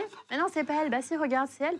Et c'est mon mec qui allait lui parler en disant En fait, ce que vous faites, c'est juste totalement inapproprié. On prend pas les gens en photo comme ça, demandez-lui. Elle Oui, c'est un petit manque mais- d'éducation sur le moment là. Ouais, carrément. Euh, Et puis, t'es pas une vraie personne, t'es conceptuel pour les gens. Ils te voient, ils t'ont vu à la télé, donc t'es un bah, elle est pas comme ça la télé, je te dis, elle est plus Mais- jeune. ah non, mais ça, je l'entends sans cesse. Est-ce que c'est elle ou pas elle Euh, bah, elle, est, elle est plus belle qu'à la télé. Ah Bon, non, elle est, elle est mieux à la télé. euh, C'est Ah ouais, ouais, j'entends Ah, les commentaires C'est dur, c'est dur. Ouais, Franchement, ouais. les gens se rendent pas compte de ça, c'est dur à vivre. Ouais. hein. Ça va, c'est pas, honnêtement, je vis pas mal. C'est pas des choses difficiles, mais c'est. En fait, ils pensent qu'ils sont les premiers à faire ça. Et quand c'est le 22e dans la journée, euh, t'as envie de dire oui, c'est moi, oui, je suis pas comme à la télé, euh, Et- non, tout va bien. Et est-ce que tu as déjà eu peur pour ta famille aussi chez toi? Enfin, J'ai des- eu euh, des gilets jaunes. J'ai eu plusieurs Ah, dizaines de gilets jaunes qui sont venus chez moi de nuit. Euh, J'étais au Mans dans ma maison, donc avec mes filles et leur père, et une amie de ma fille cadette, qui avait, je crois, peut-être 8 ans à l'époque. Et euh, bah, en fait, ils sont venus hurler. Euh, moi, je dormais, ça m'a réveillée. Je pensais au début qu'il y avait un match de foot ou un truc, une fête, je sais pas. Parce que c'est une rue calme normalement. Et en fait, ils criaient des insultes. Ils criaient en gros qu'ils étaient venus pour me tuer, euh, qu'ils allaient me prendre. Ah ouais, bien sûr, ils disaient Chiapa, on va te décapiter, salope, on Mais est non. te buter, on va t'égorger. Enfin, c'était quand même très, très violent. Mes filles se sont arrivées en pleurant. Euh, je leur ai dit d'aller se cacher jusqu'à ce que la police arrive, au cas où ils arrivent à défoncer les portes ou les fenêtres, parce qu'ils tapaient aux volets, aux portes, etc. Quel enfer, ça c'est chaud. hein. Ouais, ouais, ouais, c'est assez traumatisant, surtout pour les enfants, après pour nous aussi, hein, honnêtement, mais enfin, que les gens qui nous écoutent se disent peut-être c'est pas grave, il s'est rien passé, mais imaginez-vous en train de dormir, réveillé par des hurlements de gens qui tapent à vos fenêtres et qui disent qu'ils sont venus pour euh, vous tuer, en fait, et, ou vous menacer, qui vous crient des insultes en présence de vos enfants, et vous vous dites, en fait, s'ils arrivent à rentrer dans la maison, Qu'est-ce qui va se passer qu'est-ce qui va se passer? Qu'est-ce que je fais? Qu'est-ce que je fais des filles? Euh, Enfin, c'est un élément, c'est un événement traumatisant pour des enfants quand même de vivre ça. Mais- mais Pas que pour les enfants, pour euh. tout le monde, ouais, toute la Ouais, famille. bien sûr, ouais, ouais, carrément.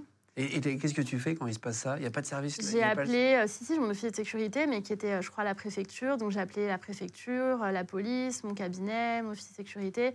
Après, le temps que tout le monde arrive, ils étaient déjà repartis. Donc euh, c'est bref sur un laps de temps, mais en fait, quand tu le vis, ça, en temps ressenti, c'est très long. Ah bah, évidemment, évidemment, Euh, évidemment. Voilà, donc ouais, ouais, ça c'était quand même, euh, c'était un truc assez violent et assez dur. ouais. Ah waouh Et ça, c'était- ça t'est arrivé qu'une fois Heureusement, là. euh, Oui, le reste, enfin, le reste était moins grave. J'ai eu d'autres choses, mais moins grave que ça, on va dire. Et alors, autre question, est-ce que tu peux faire ou pas faire Est-ce que tu peux embaucher de la famille quand tu es au gouvernement? Est-ce que si tu as un cousin qui est vraiment très Oh bon? là là, alors, il c'est y en a mal qui ont vu? eu des problèmes. Euh, c'est pas que c'est mal vu, c'est que c'est interdit. Tu n'as pas le droit dans la loi, depuis euh, l'affaire dite affaire Fillon, tu n'as pas le droit d'embaucher par exemple ton mari ou ta femme, ce qui se faisait beaucoup avant. Tu avais beaucoup de maris ou femmes attachés parlementaires. Pas forcément parce que c'était des emplois fictifs, mais parce que ce sont des métiers où tu as besoin d'avoir quelqu'un de très proche de toi, qui te comprenne. Et donc beaucoup d'ailleurs, enfin moi je l'ai jamais fait, hein, mais beaucoup qui le faisaient à l'époque où c'était légal, expliquaient ça comme ça, en disant bah, comme ça je travaille avec mon mari ou ma femme, mes enfants, etc. On n'a pas le droit d'embaucher un conjoint ou un ascendant euh, direct. Ah, c'est vrai? Euh, ouais, c'est interdit euh, par la loi. D'ailleurs, quand un couple se forme dans un cabinet, par exemple un ministre avec un- une conseillère ou un conseiller, ou en général, euh, bah, le conseiller ou la conseillère démissionne pour euh, préserver Ah oui, le- le conjoint. droit, en fait. Ouais, voilà, le conjoint. Est-ce que si jamais tu avais envie, est-ce que c'est possible d'aller demander une augmentation à Emmanuel Macron? Quand Hiring for your small business? If you're not looking for professionals on LinkedIn, you're looking in the wrong place. That's like looking for your car keys in a fish tank. LinkedIn helps you hire professionals you can't find anywhere else, even those who aren't actively searching for a new job but might be open to the perfect role. In a given month, over 70% of LinkedIn users don't even visit other leading job sites. So start looking in the right place. With LinkedIn, you can hire professionals like a professional. Post your free job on linkedin.com/people slash people today. Ministre, est-ce que tu peux dire, écoute, moi, Oui. le, le ouais, bien sûr, tu peux aller voir le président pour lui dire que tu aimerais être mieux payé. Comme ça, il te sort du gouvernement et il t'invite à trouver un autre travail. Euh, parce que c'est normé. Tu vois, tu as des grilles, en fait. Il y a des barèmes. Il y a des barèmes. Les ministres gagnent tant, les secrétaires d'État gagnent tant, les députés gagnent tant. et Oui, il n'y a pas possibilité d'avoir un Pas du ministre. tout. Et Ah, est-ce que c'est barème ministre Est-ce que le ministre de l'économie gagne pareil que le ministère de l'Intérieur, Oui. que le ministre de machin Oui, oui. D'ailleurs, ça peut interroger, en fait, quel que soit ton ministère et ton degré d'implication, qui n'est pas le même en fonction des ministères. Euh, et je, ne, je ne dis du mal d'aucun ministère, mais en fait, euh, quand moi qui étais, par exemple, au ministère de l'Intérieur et à l'économie sociale et solidaire et la vie associative, euh, les- le ministère de l'Intérieur, on te réquisitionne 24 heures sur 24. Tu dois être là tout le temps, tu as beaucoup de lois, etc. À l'ESS, j'ai pas eu de loi en un an. Euh, voilà, et c'est comme ça, c'est ni bien ni mal, mais en fait, le, le degré de travail n'est pas le même. C'est le même tarif pour tout le monde. Ouais, Et c'est ouais. combien ministre? Si c'est public ou Écoute, pas euh, oui, c'est public. euh, en net, hors impôt, je peur de dire une bêtise, mais crois- je crois qu'un ministre de plein exercice, je pense qu'il gagne 6800 euros par mois net après les nets. Après les impôts. quoi. Ouais, voilà, je crois, hein, j'espère pas me tromper. Et secrétaire d'État, c'est 6000 quelque chose. Alors là, c'est c'est pas est-ce qu'on peut ou pas, c'est est-ce que c'est possible vraiment de le faire euh, dans la vraie vie? Est-ce qu'on peut sortir en boîte entre copines, entre copains, Ah. même si on est au ministère en tant que ministre, euh, faire une soirée l'été, euh, j'en sais rien, dans un bar un peu musical, danser un peu, Bah, ou est-ce qu'ils te disent euh, faut pas? Plutôt non, en fait, c'est pas qu'on te dit qu'il faut pas, mais regarde par exemple euh, Christophe Castaner, euh, qui était ministre de l'Intérieur, qui était allé euh, à une soirée, et il s'était fait paparazzer. euh, et tout le monde avait dit quel scandale, il va à une soirée alors qu'il il y a des gens qui, qui vivent des choses difficiles en ce moment, c'est une période de crise, etc. Euh, encore une fois, c'est une question d'image en fait, c'est-à-dire que peut-être il est, il est peut-être passé euh, peu de temps à une soirée dans l'année euh, saluer un ami ou s'amuser ou danser ou faire ce qu'il veut parce qu'en fait il a droit aussi à une vie personnelle et en fait euh, tout le monde euh, lui, lui tombe dessus parce qu'en en fait on attend que le ministre soit donne l'image de quelqu'un qui ne s'amuse pas. Donc en fait, c'est mieux si tu montres que tu n'es pas trop heureux, que tu t'amuses pas trop, Ouais, Il faut tu pas. pas ouais, trop ouais, en vacances, parce qu'après les gens ont cette image de toi. voilà. Enfin, moi, j'ai jamais souscrit à, à ça, mais en tout cas, le principe, c'est ça. Est-ce qu'on peut faire sauter un PV euh, quand on est dans le gouvernement Est-ce que Alors non, pas du tout. Non, non. on peut pas faire sauter un PV. c'est des questions que tout le monde se pose en vrai Mais bien sûr, bah, c'est des questions que tout le monde me pose. Euh, moi, les gens qui m'ont écrit pour me dire euh, j'ai une amende, est-ce que tu peux me la faire sauter T'en as eu Ou, plein ça Mais bien sûr, ou je cherche un appart. Mais non. Voilà, enfin, je suis pas Nexity. euh, je- Donc, non, je suis pas Stéphane Plaza. mais des gens me disaient, je cherche un appartement, est-ce que le gouvernement peut pas m'en trouver un? Bah non. Mais pourtant, j'ai un métier très, très utile, je comprends très bien. Mais en fait, on fait pas ça. C'est même pas que je veux pas, c'est que ça n'existe pas. Est-ce qu'on peut avoir un amant dans son groupe politique? Est-ce que euh, Un amant dans son groupe politique? Il y a une info qui arrive derrière. Ah aucune, aucune, aucune.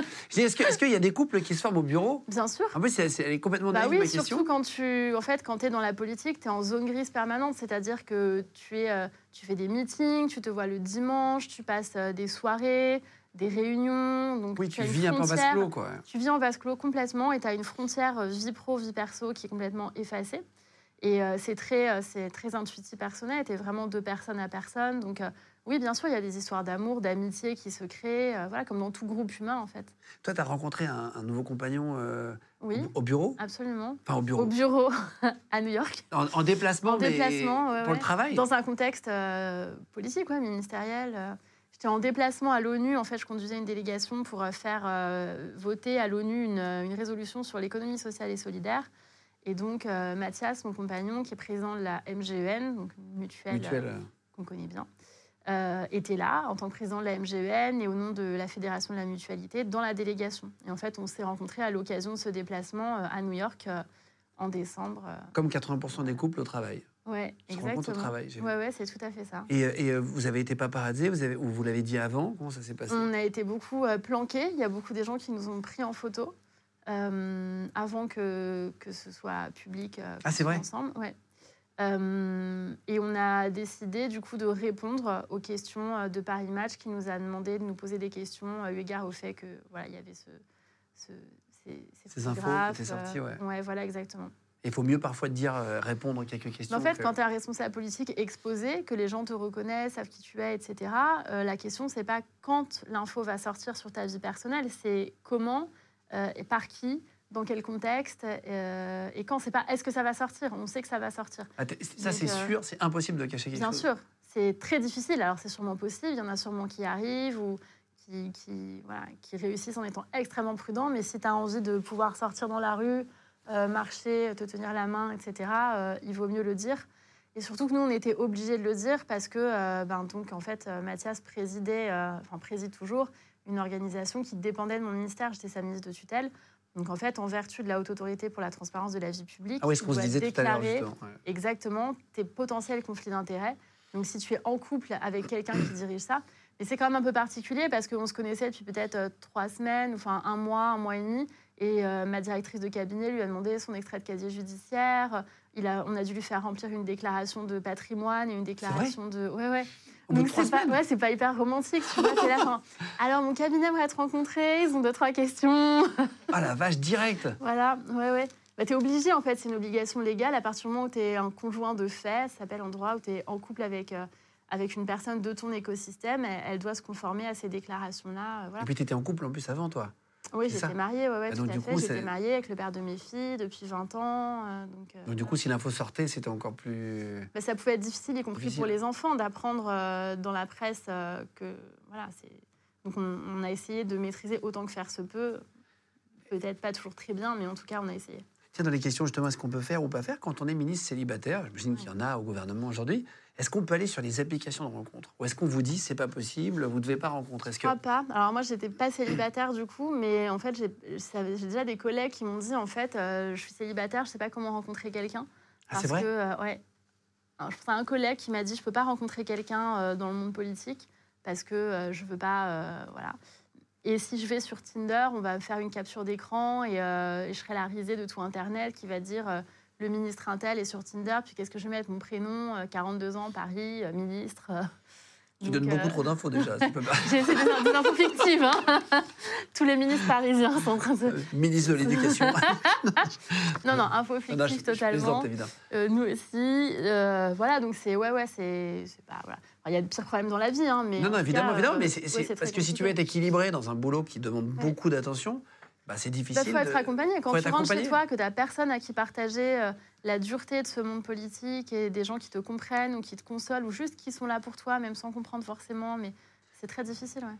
Est-ce que tu peux ou est-ce que tu ne pouvais pas demander un service au président de la République quand tu es ministre? Est-ce que tu peux l'appeler pour lui dire Ça dépend de la nature du service. Moi, de façon générale, j'ai toujours évité de demander des trucs au président de la République j'ai jamais demandé euh, euh, qu'on nomme euh, des gens de ma famille ou qu'on donne des décorations à je ne sais qui, etc. J'ai jamais fait ça, c'est pas dans mon tempérament. en revanche, tu demandes des arbitrages au président, c'est pas des services, mais tu peux lui dire regardez sur tel ou tel sujet, j'ai besoin de votre aide, etc. voilà. Oui, tu peux quand même. Tu t'es déjà trompé en lui envoyant un message sans faire exprès? Genre par exemple tu dors ou tu vois quelqu'un d'autre? Non? Jamais. Déjà je le tutoie pas. Ah, c'est vrai Non, je le Même en étant aussi proche Ah non, je l'appelle Monsieur le Président et je le. Mais non. En fait, tu sais, je sais pas si tu regardais cette série West Wing. Euh, avec le président des États-Unis et tout le cabinet explique qu'ils appellent le président Monsieur le Président parce qu'il s'adresse à la fonction et ils le considèrent pas, euh, enfin ils veulent pas euh, abaisser la fonction ou faire comme s'il lui tapait dans le dos et voilà. Même si tu le connaissais avant et que tu l'appelais pas Monsieur le Président avant parce bah, qu'il n'était pas président. Non, mais à partir du moment où il était présent, je l'appelle Monsieur le Président, je le vous vois. Euh, et je relis beaucoup. Avant de lui écrire, je relis les messages. J'envoie pas tout de suite. Je fais un brouillon, je relis, je vérifie. Ah oui, et après, j'envoie. C'est très codifié, quoi. Euh, oui, oui. Oui, c'est pas on se voit 15 heures. Jamais j'enverrai, tu dors. Jamais de la vie. et lui, il t'appelle quand il veut. Il m'envoie pas, tu dors tu fous quoi Tu fous quoi, Ça plus que tu dors déjà. Plus, Et attends, est-ce que peut, oui, est-ce que tu as un, téléphone professionnel d'astreinte qui doit rester toujours à portée de main, même sous ta douche, où tu vois qu'il appelle Un truc d'urgence pour le ministère. Alors sur mon téléphone, moi j'ai toujours gardé mon téléphone, sachant que le président dort très peu et donc euh, appelle beaucoup euh, le soir parce qu'il a terminé sa première journée entre guillemets. Et donc le soir, euh, il appelle ses collaborateurs ou ses ministres ou des gens pour voilà, demander qu'est-ce que, comment tu vois les choses sur tel sujet, t'en es où là-dessus. Tu dis le soir Ça peut être tard, ça peut être la nuit, ça peut être 2 h du matin. Non, c'est vrai? Voilà, Ouais, bien sûr. Et donc, moi, très souvent, au début, je gardais mon téléphone pour dormir. Je disais, au cas où le président m'appelle, j'ai mon téléphone, c'est la très bonne élève, etc. Et au bout d'un moment, je me suis dit que c'est quand même pas hyper sain de faire ça, je vais laisser mon téléphone ailleurs avant de me coucher. Et donc, la première nuit où je fais ça, je laisse mon téléphone. De toute façon, le président ne m'appelle pas la nuit, donc euh, voilà. Je vais me coucher. Le lendemain, je me réveille, je prends mon téléphone, je vois trois appels en absence. Emmanuel Macron. J'étais là, oh mon Dieu, alerte générale. Ah ouais, putain de la vache. Ouais, Et là, tu le rappelles direct bien sûr. Ouais, Et il répond dès le matin Ah oui, C'est ça répond en général. Ouais, Il dort vraiment Parce qu'on ne se rend pas compte, un président, ça. C'est vrai qu'on on voit toujours des images de, de réunions, de machins, de, de déplacements, mais ça travaille quand même énormément. En, Bah, volume horaire, je parle. Tout le temps, en fait. Euh, je pense que le président de la République, il n'a pas le temps de faire euh, des dîners entre amis ou d'avoir des loisirs. Ou euh, c'est rare qu'il puisse aller avec sa femme au théâtre ou au cinéma. euh, Mais c'est vraiment le- les seuls euh, loisirs qu'on lui connaisse. Euh, voilà, il y a peu de vacances. Tu peux pas dire quand tu es président, les gars, je serai pas là 15 jours. Ah, c'est vrai? je vais faire, je vais en Argentine avec ma femme. C'est Laissez-moi un message. J'ai mis un message d'absence sur mon mail. C'est pas possible, ça n'existe pas. Tu es là tout le temps. c'est très compliqué, vraiment, de. de Je pense que c'est très dur, ouais. Enfin, moi, j'ai beaucoup de respect pour le président Macron, mais pour tous les gens qui ont été présidents de façon générale. Je pense que c'est vraiment un sacerdoce et euh, je pense que si on n'est pas prêt à se donner totalement à la fonction, ça marche pas. Quand tu étais au gouvernement, est-ce que tu t'entendais bien avec Brigitte Macron? Oui, très bien. C'est vrai? Ouais, toujours maintenant. euh, Toujours? on s'est- eu au téléphone là tout à l'heure avant de venir. Donc euh, ouais, bien sûr. Moi, j'ai bah, fait la campagne, hein, encore une fois, de 2017. Donc j'ai connu cette euh, cette conquête du pouvoir finalement. voilà. Avec elle de- aussi? Ouais, bien sûr, avec Brigitte qui était très très engagée dans la campagne et qui porte aussi beaucoup de causes. Là, par exemple, sur le harcèlement scolaire, sur la protection des enfants face au cyberharcèlement. Mhm. Euh, elle, est, elle est quand même très engagée. Euh, sur les femmes aussi, elle a permis d'avoir beaucoup d'avancées. Donc, euh, ouais, ces, ces causes qu'elle porte, elles sont importantes. Tu la, tu la vous vois? Non, je la tutoie. Tu la tutoies? Je l'appelle Brigitte. Et tu l'appelles tutoie, Brigitte, elle, ouais, c'est ça ouais. Euh, Et tu l'as- déjà suivie dans les déplacements, etc., Ouais, depuis sûr. qu'il y a les premières dames? Ah oui, oui, on a fait plusieurs déplacements ensemble. Le dernier, c'était auprès d'une association qui s'appelle Princesse Margot, que je veux saluer parce que c'est une maman dont la fille est décédée d'un cancer et qui a voulu créer des maisons un peu de famille pour que les familles et les parents puissent euh, accompagner leurs enfants quand ils sont hospitalisés longuement. Donc c'est un magnifique projet euh, très courageux et euh, voilà, qui est suivi par, par Brigitte Macron aussi. Elle t'appelle toujours Kim Kardashian? Alors non, j'avais lu ça dans la presse et d'ailleurs Brigitte m'avait appelé le lendemain pour me dire euh, c'est complètement farfelu, je ne sais pas qui a pu dire ça. Confère notre discussion précédente du euh, une source proche est bien informée. Euh, c'est assez facile en fait de donner des saloperies dans la presse et de dire ah non mais moi j'ai entendu Brigitte l'autre jour elle a dit ça ça ça et voilà quelqu'un qui est pas scrupuleux qui va vérifier ou quelqu'un qui veut vraiment s'organiser pour faire courir une rumeur il suffit d'être deux hein. t'es deux à corroborer auprès d'un journaliste le truc est imprimé et voilà. Ouais, c'est ça. Il serait allé aussi Euh, loin, Emmanuel Macron, sans Brigitte? Toi qui connais un peu le couple, est-ce que Ah, euh, je sais c'est un pas, vrai c'est appui? difficile. Je peux euh, raconter cette, euh, cette histoire qu'on prête à Jacqueline Kennedy. Euh, vous, vous la connaissez peut-être, c'est euh, John Kennedy qui s'arrête, euh, il tombe en panne. Je suis un peu longue à aboutir à mon histoire, mais je t'assure qu'il y a une chute. Il tombe en panne avec Jackie Kennedy et elle lui dit Attends, c'est marrant parce que le mec de la station-service, c'était mon mec quand j'étais au lycée. Il lui dit ah, C'est incroyable, Jackie, tu te rends compte que si tu étais toujours avec lui, tu serais la femme d'un pompiste Elle lui dit Non, non, si tu toujours avec lui, c'est lui qui serait président de la République. Ah, pas mal ça. Voilà. Tu connaissais pas cette Non, je la connaissais pas. Voilà, non, non, elle est- bonne chute. Ouais, bonne ouais, chute. ouais, j'aime bien. Et- ça valait et- le coup de galérer pour le début. la mise en place était compliquée, mais il y a une Non, pas du tout. Voilà, Et est-ce que tu regardes, euh, quand tu es au gouvernement, est-ce que tu as le temps de regarder euh, ce qu'on dit de toi dans les articles? Est-ce que tu as quelqu'un qui te fait un rapport le matin sur les, euh, suite à tes interviews sur BFM, j'en sais rien, les autres chaînes d'infos etc. Ou est-ce que euh, ce qu'on dit de- de toi sur Twitter, ou euh, tiens, il y a un ministre qui t'a, pas un ministre, un, homme politique adverse qui t'a attaqué, euh, est-ce que Mm. Alors au début, je regardais tout le temps. En 2017, quand j'ai été nommée, j'étais vraiment, euh, je regardais Twitter, les réseaux, la presse, j'actualisais mon nom dans Google Actu, etc. Euh, après, j'ai arrêté de le faire complètement. Je me suis désabonnée de Twitter. C'était mes conseillers qui géraient tous mes réseaux sociaux les trois dernières années. Je pense que j'ai dû me connecter peut-être quatre fois moi-même à Twitter euh, en trois ans, les trois dernières années, ou les deux dernières années en tout cas.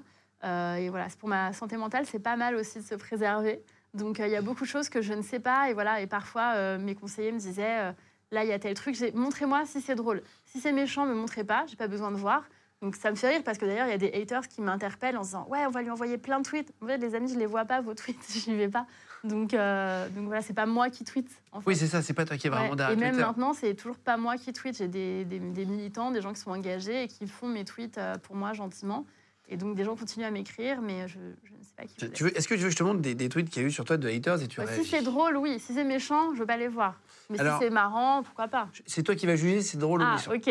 Euh, Marlène Schiappa en pleine séance de dédicace de sa page Wikipédia. ah oui, c'est marrant. Ça, ce genre de truc-là. Alors, d'abord, je dédicacerai pas ma page Wikipédia parce qu'il y a beaucoup de choses fausses dedans. Euh, donc, je ne la dédicacerai pas. Mais C'est marrant parce qu'en fait, c'est une espèce de mise en abîme où ils disent en gros que je, fais mon personal branding. En fait, c'est un peu le sous-entendu de, ce truc. Et euh, il y a une expo sur euh, Sarah Bernard au Grand Palais en ce moment, très intéressante, qui montre comment elle est devenue cette grande actrice. Et c'était assez drôle parce que quand je l'ai visitée, il y avait d'ailleurs un de ses arrière-petits-fils qui était là, très sympathique, et qui nous a montré dans l'expo que Sarah Bernard, elle dédicaçait des photos d'elle-même avant d'être connue et elle les distribuait dans la rue aux gens. Mais non. Ouais. Et je trouve ça rigolo comme manière de, de créer sa propre légende en fait. Donc ouais, ça j'aime bien. Euh, Il y a eu euh, ce tweet-là aussi qui qui a beaucoup tourné. L'assortiment Champs-Élysées de Lint avec tes photos Playboy. En fait, ils se rendent compte qu'à chaque fois, ça correspond à une boîte de chocolat. Ah d'accord. ok. c'est vrai que ça ressemble vachement à des Raffaello. Bah ouais, Euh, moi je salue la Non, mais ça, c'est- créativité ça, c'est plutôt drôle, ça, tu vois. Ouais, bien sûr. J'ai petite pensée pour la personne qui a galéré à googler euh, photo Champs-Élysées et à faire le petit montage et la mettre. Mais euh, ouais, ouais, Avec les papillotes mignon. réveillons, c'est vrai. que- réveillon, ça, ouais, c'est marrant. Non, ça, ça va, ça te fait rire quand tu voyais. des- Ils te montraient ça, tes assistants, genre de. Alors si, quand c'était drôle, oui. Et alors, on t'a on t'a reproché à un moment donné de, de citer du Spider-Man. Oui. Euh, une punchline de Spider-Man qui était. euh, attends, Un grand quoi pouvoir implique de grandes responsabilités. C'est ça. Citation de l'oncle Ben dans Spider-Man. Exactement. Attends, sur Twitter, il disait quoi? Non, franchement, je sais pas, je m'incline. Citer du Spider-Man pour justifier ses propos, c'est du jamais vu. Les trolls qui qu'on faisait du bac blanc de français, elle les fait en, tant- en étant ministre, mort Oui. de rire. Ça, ça, ça te fait marrer quand tu vois, tu te rends compte après que les gens t'attaquent vachement sur Spider-Man Oui, mais en fait, ça m'a vraiment interpellée parce que là-dessus, je me suis demandé pourquoi ça prenait des proportions euh, telles, cette citation de Spider-Man, parce que ça a été quand même en top tweet pendant peut-être 10 jours. Euh, J'ai reçu là encore des menaces, des insultes pour avoir cité Spider-Man.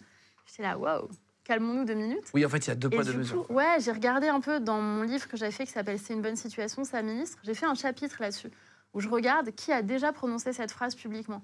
Et par exemple, Édouard Philippe, dans un discours, avait déjà prononcé cette phrase de Spider-Man et personne l'a insulté. Mounir Majoubi, qui était ministre du numérique, l'avait Oui. dit aussi à l'Assemblée nationale et dans des médias. Et personne l'a insulté. Barack Obama l'avait même déjà dit dans une prise de parole publique en disant euh, Je vais citer Spider-Man pour dire qu'un grand pouvoir implique de grandes responsabilités. Et ça m'interroge un peu parce que j'observe que quand un homme peut dire des phrases comme ça, on considère que c'est dans son univers. Spider-Man, c'est OK, c'est son univers. Et quand une femme le dit, il y a un peu un côté de tu viens dans notre univers. C'est comme par exemple quand une fille va dire qu'elle est fan de F1 ou de foot, on va lui demander un peu de se justifier. Alors que quand un garçon va dire j'adore la Formule 1, on va juste prendre acte du fait, on va dire ah ouais, OK. Donc je trouve qu'il y a quand même encore des sujets dans lesquels on ne Ah, tu tolère crois qu'il y a pas une dans différence sur le sport aussi Ah ouais, complètement. Regarde, dès qu'une femme ministre s'exprime sur du foot, regarde le- les milliers de commentaires qu'elle reçoit, elle se fait lyncher à chaque fois. Quand c'est un homme ministre, même s'il a jamais mis les pieds dans un stade, il n'y a pas trop de commentaires parce qu'en fait, on considère que c'est dans le domaine masculin le foot. Ah oui, je comprends, je comprends. Ouais, d'accord. Et alors, justement, les, les photos des, des papillotes, là, quand ils- Ouais. des, et des Les boîtes, Ferrero et des Rocher. boîtes de chocolat. On était en avril, euh, et c'était justement En la, c'est, une de, Ouais. de Playboy, euh, avril 2023, euh, où tu as, fait cette une, ces, ces- ces photos, une ministre libre, avec le drapeau français derrière, et donc il y a plusieurs photos à l'intérieur, on en a vu quelques-unes, etc. Qu'est-ce que tu en penses avec du recul? Je sais que ça, a été très commenté, Ouais. euh, c'était en top tweet, euh, Ouais, incroyable. de ça. Je, plus qu'en top tweet, il y a eu des articles sur euh, CNN, euh, il y a eu des, des- c'était en bandeau BFM pendant toutes les chaînes quatre exactement. exactement. Je l'ai vu pendant, j'allais dire une semaine peut-être, mais, Mais voyait c'est que ça. démesuré, honnêtement. Je veux dire, on parle quand même juste d'un magazine. On peut considérer que c'est déplacé, on peut considérer que c'est pas approprié, Opportun maintenant. pas opportun, on peut considérer, on peut ne pas aimer, enfin vraiment, on peut tout. Mais il y a peut-être que moi j'ai voulu parler de droits des femmes dans un support où on ne parlait pas beaucoup de droits des femmes euh, habituellement. Peut-être que ça n'a pas eu l'effet positif escompté, encore que. Il y a 250 000 personnes quand même qui ont acheté le magazine et qui ont lu ça Ouais, C'est énorme. c'est énorme. Mais ça, il n'y a pas eu d'effet négatif. Il n'y a pas une personne qui a eu un problème dans sa vie suite euh, au fait de, de répondre aux interviews de Playboy. Oui, ça n'a pas Donc, gâché les- la vie de personne. Ouais, je pense pas. Donc, euh, je pense que le, le- le- la résonance que ça a eue m'a semblé euh, disproportionnée par rapport au fait. euh, Et là, par Oui. exemple, t'as des... est-ce que tu as un coup de fil de la première ministre, euh, Elisabeth Borne, qui te dit Ah, t'aurais peut-être pas dû faire ça Est-ce oui. que t'as... Oui oui, oui. Ah, elle t'a dit ça Ouais, ouais. D'accord. Ah oui, donc c'est remonté quand même très très haut, effectivement. euh. Bah, en fait, c'est ça qui donne l'impulsion. C'est-à-dire, au début, c'est un sujet un peu voilà, euh, médiatico-médiatique, etc. Et à partir du moment où il y a un communiqué officiel de la Première ministre de France qui dit qu'elle s'est exprimée sur le sujet de Playboy, elle a dit qu'elle n'était pas favorable, etc., ça donne une ampleur considérable euh, au sujet. Et le président, lui, t'as as écrit, tu l'as dit, euh, qu'est-ce que vous en avez pensé, monsieur le président, ou pas du tout? Non, non, pas du tout. Mais euh, il a répondu à une interview euh, dans laquelle on lui a dit, euh, voilà, on fait une allusion au fait que lui était dans Pif Gadget, que j'étais dans Playboy. Et il répond, euh, ne m'emmenez pas sur ce terrain, c'est un terrain glissant. ah, ah oui, il fait juste ça. Oui, euh, voilà, un peu d'humour et voilà, un peu de. Je pense que c'est pas du niveau du président de la République de se préoccuper. euh, Et, et ça, et ça serait à, à- à refaire? Est-ce que c'était une erreur? Est-ce que finalement ça fait parler? Parce que tu dis aussi, euh, un ministre, il faut que ça, faut que ça, faut ça bien sûr. faire connaître aussi. euh, Bah, je parlais de. Kennedy tout à l'heure, et non pas que je sois obsédée par Kennedy, je sais pas pourquoi je le cite deux fois aujourd'hui, mais euh, je crois que c'est Kennedy qui disait Bad ad, still ad. La mauvaise pub, c'est toujours de la pub. Et There is no bad publicity. Il n'y a pas de mauvaise pub. Il n'y a euh, pas de mauvaise pub. En fait, euh, c'est une manière de faire parler de certains sujets, de s'interroger, de, de lancer le débat.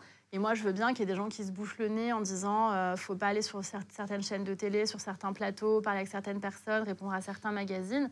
Moi, je pense qu'il faut répondre à tout le monde. Je pense que quand on est au gouvernement, on a la responsabilité d'aller euh, parler le plus largement possible. On ne peut pas à la fois dire ah, les citoyens ne s'intéressent pas à la politique et considérer que c'est à eux de venir dans les émissions politiques pures euh, que, qui n'écoutent plus en fait. Et les gens qui votent plus et qui s'intéressent pas à ce qu'on fait, je pense qu'il faut aller les chercher. Alors parfois avec un peu stratégie du cheval de Troie, où on rentre et on croit que c'est un beau cheval, en fait il y a plein de petits soldats à l'intérieur. Mais en fait, en réalité, je pense que ça a noué des conversations. Moi, pendant tout l'été, j'étais dans plein d'endroits en France où des gens m'ont parlé de Playboy gentiment. Des personnes m'ont amené Playboy en me disant Est-ce que vous Ah, pouvez c'est me dédicacer? Bien sûr. Et c'est matière à une discussion après, en disant bah, Moi, je n'avais pas réfléchi à ce que vous disiez sur la liberté des femmes, et du coup, ça m'a interpellée. Avec ma femme, on en a parlé, elle, elle était d'accord. Ça a créé un peu la discussion et le débat. Et je pense que notre pays se meurt de pas assez de débat, en fait.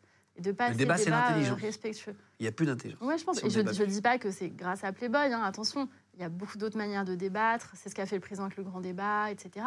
Mais euh, cette, euh, cette discussion dans le respect de l'autre, le fait d'acter qu'on a peut-être des désaccords, mais de le dire, d'argumenter, de s'écouter, je pense que tout ce qui permet d'arriver à ça, en fait, est positif. Tu parlais de tes filles, pour terminer sur le sujet, juste, Ouais. euh, et après on va parler de ton bilan. Sur, sur, tes filles, tu disais, mais elles me disent vraiment tout ce qu'elles pensent, Ouais. même quand c'est Ouais. pas bien. Oui. Est-ce qu'elles t'ont dit quelque chose dessus, ou ta famille, ou, ou personne ne s'est trop Euh, ma fille, elle m'avait dit euh, de ne pas le faire. Mais elle m'avait dit de ne pas faire TikTok non plus. Je pense que ce sera une très bonne conseillère plus tard. Euh, voilà. Elle m'a dit Ah non, fais pas ça. C'est quoi, dans ton bilan, la loi vraiment la plus importante, celle dont tu es le plus fier, où tu te dis vraiment ça a servi à quelque chose? Écoute, je pense qu'il y a bien sûr le Grenelle des violences conjugales, parce qu'en fait, c'était pas un sujet politique, les violences conjugales. Et grâce à ce Grenelle des violences conjugales, ça l'est devenu. Alors après, avec un travail important qui reste à faire, à accomplir dans la société, mais peut-être aussi la loi contre le harcèlement de rue, parce qu'en France, on a la première loi du monde contre le harcèlement de rue. C'est important que la République pose un cadre et dise il y a des choses qui sont acceptables et d'autres qui ne le sont pas. Et harceler les femmes dans la rue, ça ne l'est pas, c'est un délit maintenant. Euh, et est-ce que, alors je sais que tu as, naturalisé les, les travailleurs Covid, Ouais. Euh, ça aussi tu es fier de ça, ceux qui ont été Bien en sûr. première ligne, hein, c'est ça à Oui, l'époque? Bah, on est en train de parler là, de la, la naturalisation, euh, de la régularisation plus exactement des, des travailleurs sans papier dans les métiers en tension. Il y a un débat public autour de ça en ce moment. Moi, j'y suis évidemment très favorable. Je pense qu'il faut sortir d'une forme d'hypocrisie. Des gens qui sont là depuis des années, il faut les régulariser. Et là, en l'occurrence, il s'agissait pas seulement de régularisation, mais de naturalisation. Mon idée, c'était de dire en fait des gens qui sont sur le sol français depuis très longtemps et qui montrent leur attachement au pays. Quand euh, on disait en confinement, chacun était chez soi à faire du pain et des gâteaux ou du yoga, et qu'il y a des personnes qui étaient agents de sécurité, nounous, euh, qui travaillent dans les commerces et qui n'étaient pas de nationalité française et qui ont permis à ce pays de tenir, bah, c'est important que le pays un pas aussi Allez, merci, et les euh, naturalise. Absolument. Et alors, tu as, retiré, t'as- enfin, tu as, grâce à une loi, tu as permis de retirer les armes des hommes violents euh, Oui. il y avait de la violence conjugale. Ouais, Est-ce que ça, ça a eu un impact? Oui, bien sûr. Bah, D'ailleurs, là, il y a une étude sur euh, les morts violentes au sein du couple, qui est une étude qui paraît tous les ans, qui est faite par le ministère de l'Intérieur, qui montre que pour la première fois, euh, il y a, il y a une, une descente, une baisse, pardon, euh, des féminicides par arme à feu. Alors, ça ne suffit pas en soi, hein, bien évidemment, mais quand on constate que l'arme à feu, c'est le premier mode opératoire du féminicide, du meurtre euh, par conjoint, bah, c'est important d'aller saisir les armes dès la plainte. Et c'est ça qu'on a changé avec le ministre de l'Intérieur, c'est qu'on a fait en sorte que dès le moment de la plainte, eh ben, on puisse euh, saisir les armes.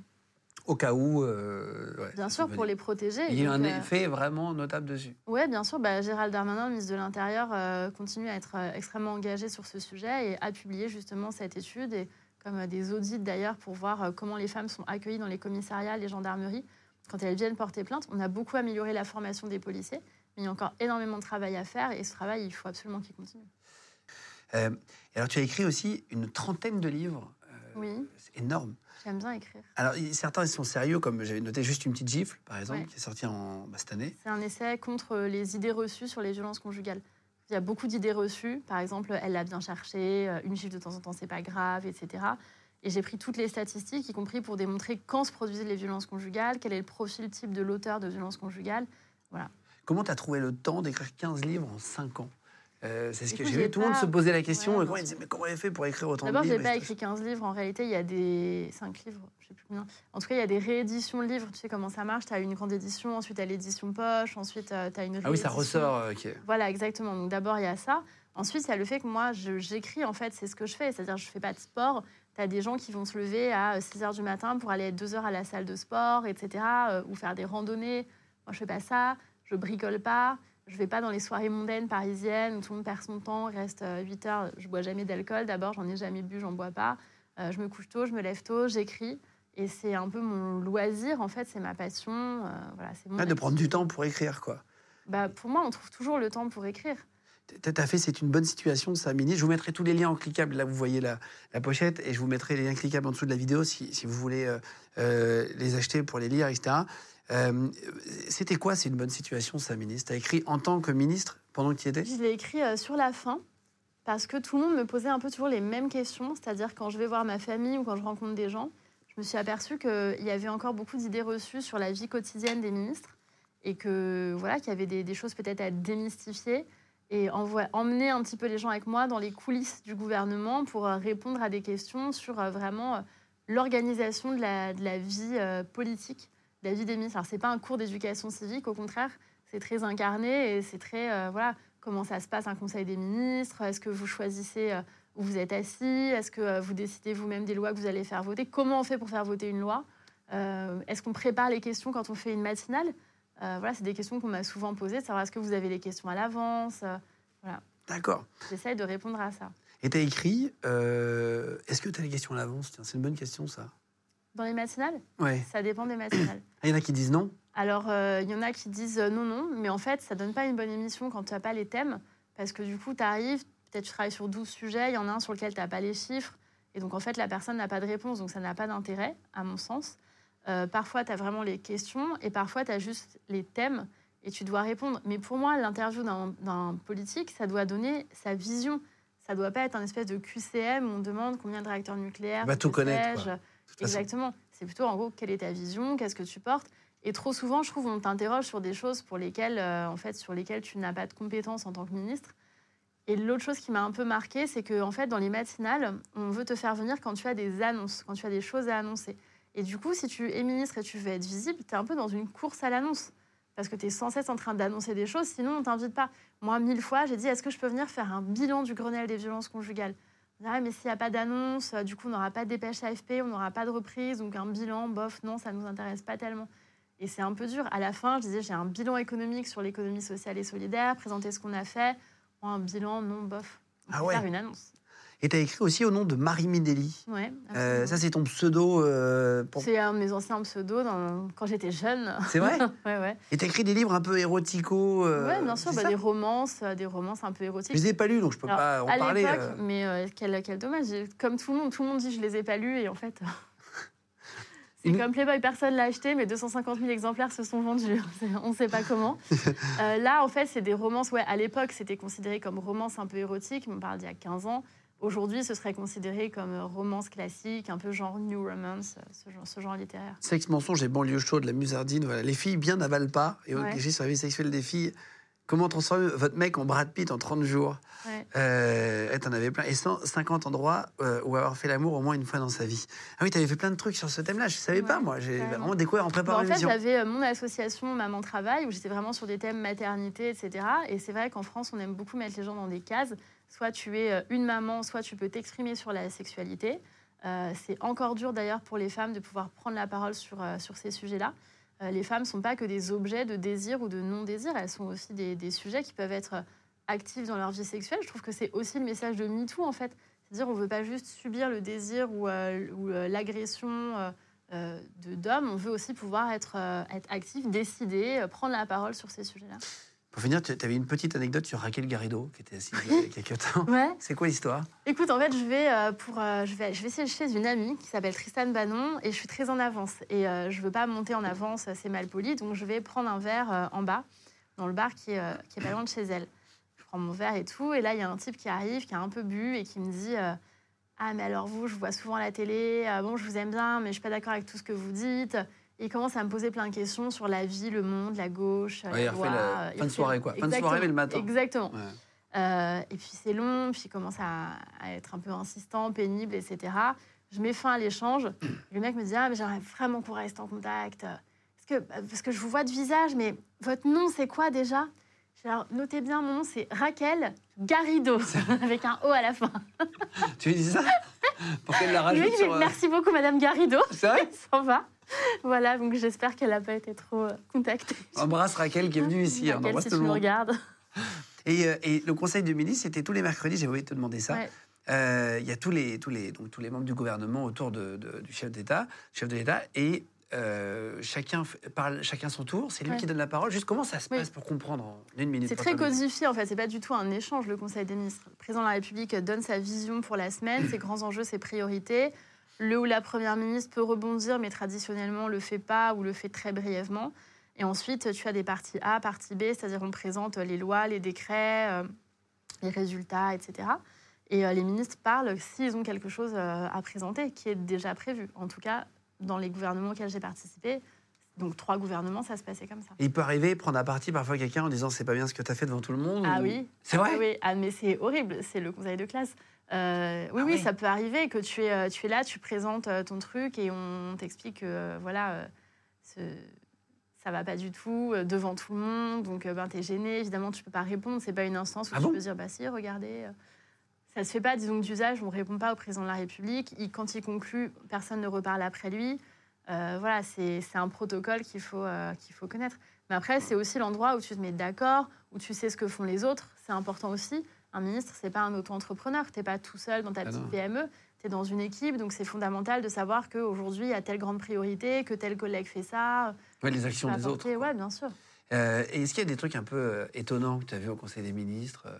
Bah, C'est vrai qu'il y a cette petite tradition qui se fait plus maintenant parce que je crois que le président y a mis fin. Mais il y avait une tradition, en tout cas sous François Hollande, c'était comme ça. Et au début, euh, chez nous, c'était comme ça aussi, de se passer des petits mots. Comme tu peux pas parler, en fait, ça se fait pas de bavarder euh, pendant que le- les autres parlent. Donc on s'envoyait des petits mots euh, papier, voilà, qui, qui circulent de l'un à Comme en l'autre. classe, quoi. Ouais, un petit peu. Ouais, ouais. Tu veux sortir avec moi? Oui, non. Voilà, ce genre de mots. Et aussi des choses plus sur l'organisation du pays. Évidemment. Voilà. Il y avait des trucs drôles parfois, vous passiez des vannes ou pas?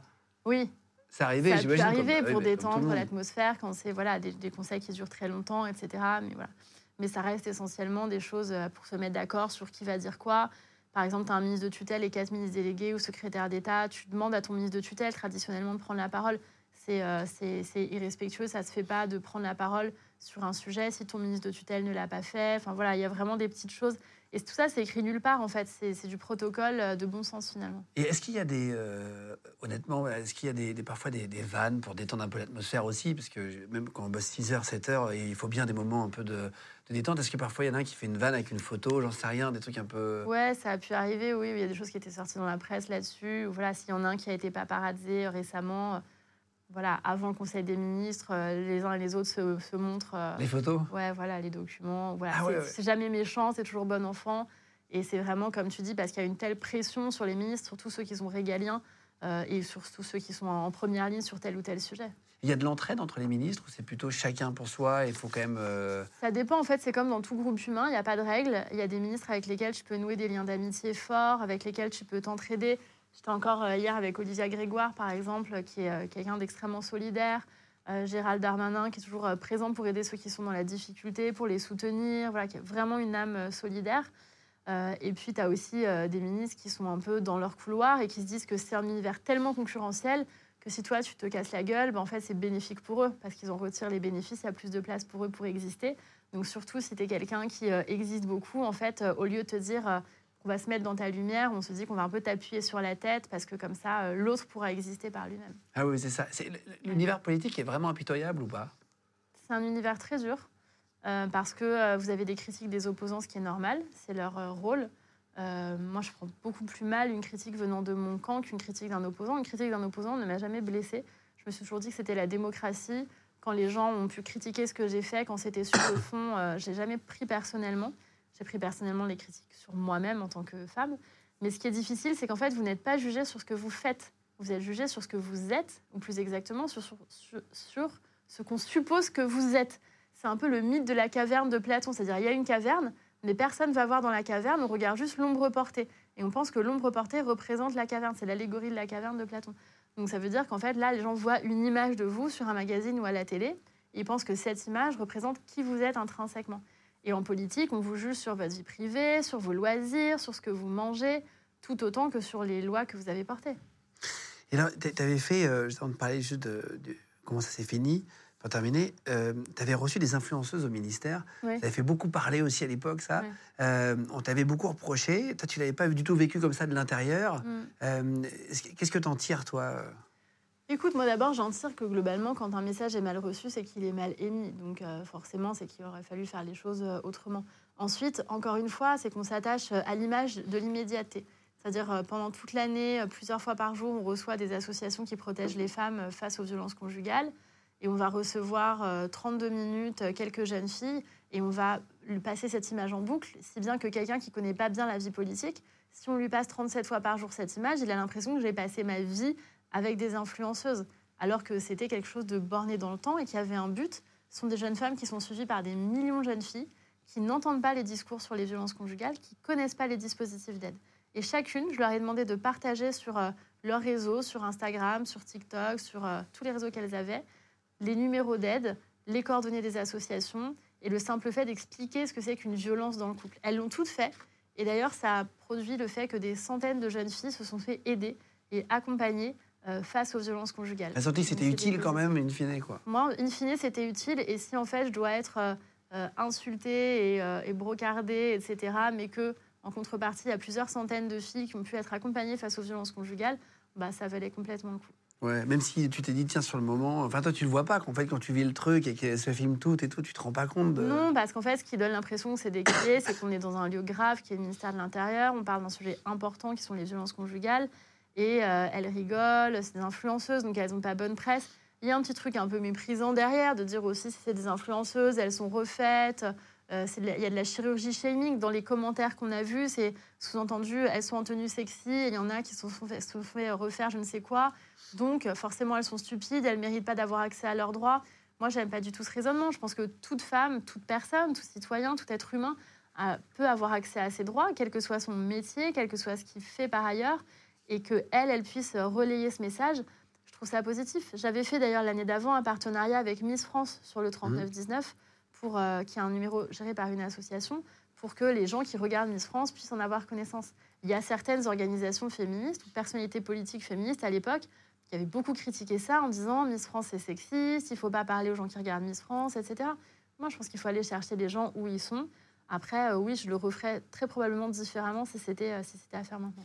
Et donc, le 20 juillet 2023, tu quittes le, gouvernement après sept ans quand même, hein, côté d'Emmanuel Macron. donc, euh, ça, a quand même, ça a quand même duré. Moi, j'ai lu dans une interview qui, qui, qui te l'avait directement dit au téléphone et que vous aviez parlé 30 minutes. Euh, comment est-ce que ça s'est euh, passé réellement? Est-ce que tu n'as pas, pas reparlé depuis Non, non, mais d'abord parce que je pense que j'ai. Et euh, là, c'est paradoxal, mais je fais cette émission et j'en ferai pas d'autres sur le sujet après. Mais je pense que quand on est ministre, on vous fait beaucoup parler de vous-même, de votre ressenti, ce que vous faites, etc. Et parfois, j'aurais aimé qu'on me pose plus de questions, mais sans doute, moi-même, je n'ai pas fait ce qu'il fallait pour. Hein, mais j'aurais aimé qu'on me pose plus de questions sur ce que je faisais. Donc voilà, là, je m'exprime et je ne le referai pas après sur ces sujets-là. Mais en tout cas, oui, ce qui se passe, c'est que moi, d'abord, j'ai été partie du gouvernement une première fois et le président m'avait rappelé pour venir et c'était assez clair entre nous que je revenais pour environ un an, que je prenais une mission en gros d'un an du premier gouvernement parce que j'avais une voix qui imprime, parce que je savais faire de la politique, parce que je savais porter des sujets, euh, qu'ils avaient besoin de moi à ce moment-là. Ils me proposaient de venir. J'étais très heureuse de revenir et, euh, de porter euh, ces sujets-là pendant un an. Mais l'année arrivait à échéance. Ouais. Et comment ça se passe du coup concrètement? Vous vous parlez, ça se passe du jour au lendemain, tu dois partir de chez toi, tu as un logement, tu En fait, quand tu changes de ministère, oui, bien sûr, c'est très rapide. C'est-à-dire tu as l'annonce et tu as 24, euh, 48 heures pour quitter ah euh, l'endroit où tu es, ton domicile, ton bureau, c'est immédiat. Par exemple, au ministère de l'Intérieur, des gens sont venus nous dire voilà, enfin, le nouveau gouvernement est nommé, euh, donc euh, il faut partir, il y a des nouveaux ministres. En gros, tu laisses ton flingue et ton badge et ta plaque. Et tu dois partir. Ah, c'est c'est une métaphore, hein, on n'a pas de Non, non, évidemment. évidemment. Euh, je, je suis très méfiante sur ce que je dis. Et donc là, ouais, l'année arrivait à échéance, le remaniement arrivait, donc bien évidemment, je, je savais euh, que j'allais pas euh, continuer là, puisque le deal, c'était que je venais pour un an. Mais bien sûr, j'en échange avec le président, voilà, qui me remercie pour tout mon engagement, ce que j'ai fait auprès de lui, ma loyauté. Je pense que la loyauté, c'est quelque chose qui compte dans la vie politique et dans la vie en général. Qui est peut-être assez rare Et d'ailleurs. j'ai- Ouais, ouais, et j'ai sans doute énormément de défauts, mais j'ai- si j'ai bien une qualité, c'est vraiment la loyauté. T'aimerais y retourner? C'est quoi ton. Là, on est à quelques Alors, mois. pas là. je t'avoue que pas là. C'est assez cool de pouvoir partir en week-end, de pouvoir partir en vacances où tu veux et non pas à deux heures de Paris. euh, de pouvoir aller euh, de temps en temps euh, chercher mes enfants, les amener à quelque part. Voilà, de ne pas être dans l'obligation de devoir rendre des comptes sur tout ce que je fais euh, tout le temps, sans cesse. Tu revis un peu Euh, aussi Oui, tu, re- tu Tu refais des choses euh, que ouais. tu fais pas, tu téléphones à tes amis, tu as du temps. euh, euh, ouais, bien sûr, c'est un retour à la vie civile qui, est, qui est agréable en fait. C'était- Je suis honorée d'avoir passé 6 ans, 7 ans avec le président de la République, mais je pense que c'est assez simple pour la démocratie qu'on tourne et que d'autres personnes arrivent et que moi j'aille vivre ma vie autre part. Qu'est-ce que tu aimerais faire maintenant pour terminer? Plein de choses. Écoute, là, je suis en train de travailler sur une série politique, sur la création d'une série politique. Donc, c'est très euh, exaltant, c'est quelque chose de nouveau, mais euh, voilà, que je ne ferai pas euh, sans cesse. Et donc, je réfléchis sur le reste. Voilà, j'ai des discussions en cours, comme euh, veut la formule consacrée. Pour dire sans dire. Voilà. Euh, ah, T'aimerais euh, faire une série après euh, Ouais, Jouer dedans de ou juste écrire Ah non, je veux pas jouer. Moi, moi j'écris à la base. Enfin, les gens pensaient que j'étais quelqu'un qui aime passer à la télé. Euh, honnêtement, euh, ça me, ça m'est égal. Ce que j'aime, moi, c'est vraiment écrire. Et euh, voilà, raconter des histoires. Et je pense que j'ai suffisamment de, de choses à raconter pour euh, faire la matière d'une série. En tout cas, on est en train de travailler à plusieurs avec des équipes là-dessus, d'y réfléchir en tout cas à ce stade. Et puis, on verra si ça voit le jour ou pas. Merci d'être venu chez Légende déjà. Bah, c'est moi qui vous remercie. Merci beaucoup ça. pour cet accueil. Merci beaucoup. Avec te check. plaisir. Allez, on se fait pas la visite. Merci beaucoup. à bientôt. Merci à vous tous d'avoir regardé l'émission. Je vous mets tous les liens euh, cliquables si vous voulez pour retrouver les, les réseaux de Marlène, les livres aussi. On avait dit qu'on les mettrait en dessous. Ne venez Euh, pas sur TikTok, hein, je merci. suis pas. Ah, c'est pas toi qui gère le compte. Il n'y a plus de compte. Ah bah. Le compte est décédé. Bon, en tout cas, si vous voulez vous abonner, les gars, de plus en plus nombreux à Légende, merci beaucoup d'être euh, vraiment euh, en masse euh, chaque mois de plus en plus nombreux. Euh, si vous voulez mettre un petit pouce en l'air, une petite cloche pour avoir les notifications et puis des commentaires, envoyer de l'amour, ça fera du bien aussi euh, en dessous de cette vidéo. Gros bisous tout le monde. Les gens de podcast.